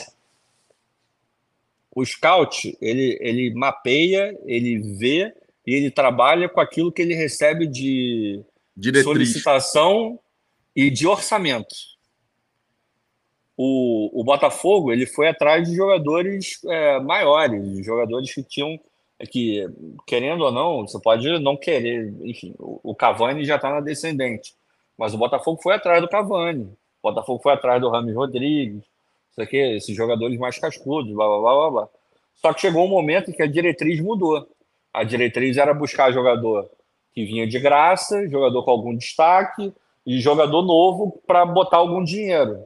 Então, a, o problema não é do scout. O scout ele trabalha. O scout, nada mais, nada menos, ele, ele é como se ele fizesse um cardápio de um restaurante. Só que não é o scout que decide o que, que vai ser servido, o que, que vai comer. Ele apresenta o cardápio para a pessoa que vai comer e quem, quem decide que vai comer é o cliente. No caso, quem decide quem vai contratar ou quem não vai é o Textor a, a partir do momento que ele fala, eu tenho X de dinheiro. Aí ele vai lá no cardápio e olha, porra, e rapaz, esse champanhe aqui não dá para eu tomar não, porque o champanhe é muito caro. Vamos tomar uma cidra cerezera e tá tudo certo. É isso que acontece. Então o scout não tem culpa nenhuma. Ele certamente apresentou desde o jogador mais alto até o jogador mais baixo. Pega o caso do Diplástico. O Diplástico foi a opção número C, número não, letra C ou D. Tinham três, quatro jogadores na frente. Só que aí não tem dinheiro para esse, não tem dinheiro para esse, não tem dinheiro para esse. Ah, esse aqui dá para pagar, então dá esse daí. Aí você vai falar que a culpa é do scout, pelo de plástico tá no, no Botafogo? A culpa é de quem não liberou, quer dizer, quem não quis liberar mais dinheiro seguindo aquilo que imaginava que era o correto no momento, dentro do fluxo de caixa do time, da, das receitas, não sei o quê, porque a gente tem que lembrar que o dinheiro não é infinito. Tem que ter responsabilidade. Se não dá para contratar, não dá para contratar, porra. É assim que funciona. Ah, não. E essa questão da responsabilidade orçamentária a gente deve ver e tem que ver no tem Botafogo rotineiramente, né? Não dá para a gente cair no erro do passado. Enfim, 2 horas e 25 aqui é, desse pós-jogo. Botafogo e Fortaleza empataram por 2 a 2 O Botafogo foi apático, desatento, só empatou no jogo que estava atrasado e agora sim perdeu a liderança de fato. O Palmeiras, nos últimos quatro jogos, depende apenas das próprias forças. Não contente com isso, a gente ainda vê o Flamengo entrar nessa briga. Ganhou o Red Bull Bragantino no jogo atrasado, está dois pontos atrás do Palmeiras, um ponto atrás do Botafogo. E a gente tem que rezar muito para o Thiago Nunes conseguir fazer alguma coisa que nos permita vencer os jogos que restam. Agora, que situação, né? Que situação. Enfim. É... Boa noite para vocês. Descansem. Amanhã é sexta-feira, no domingo o Botafogo já está em campo novamente. Amanhã, na hora do almoço, a gente está aqui para poder falar com vocês, para resenhar, falar de Botafogo. E vamos acompanhar aí, né? O que, que pode ser feito no Botafogo para a gente conseguir, pelo menos, vencer alguns jogos nessa reta final. Fechou. Um grande abraço para todo mundo. Beijo no coração de cada um. Fomos.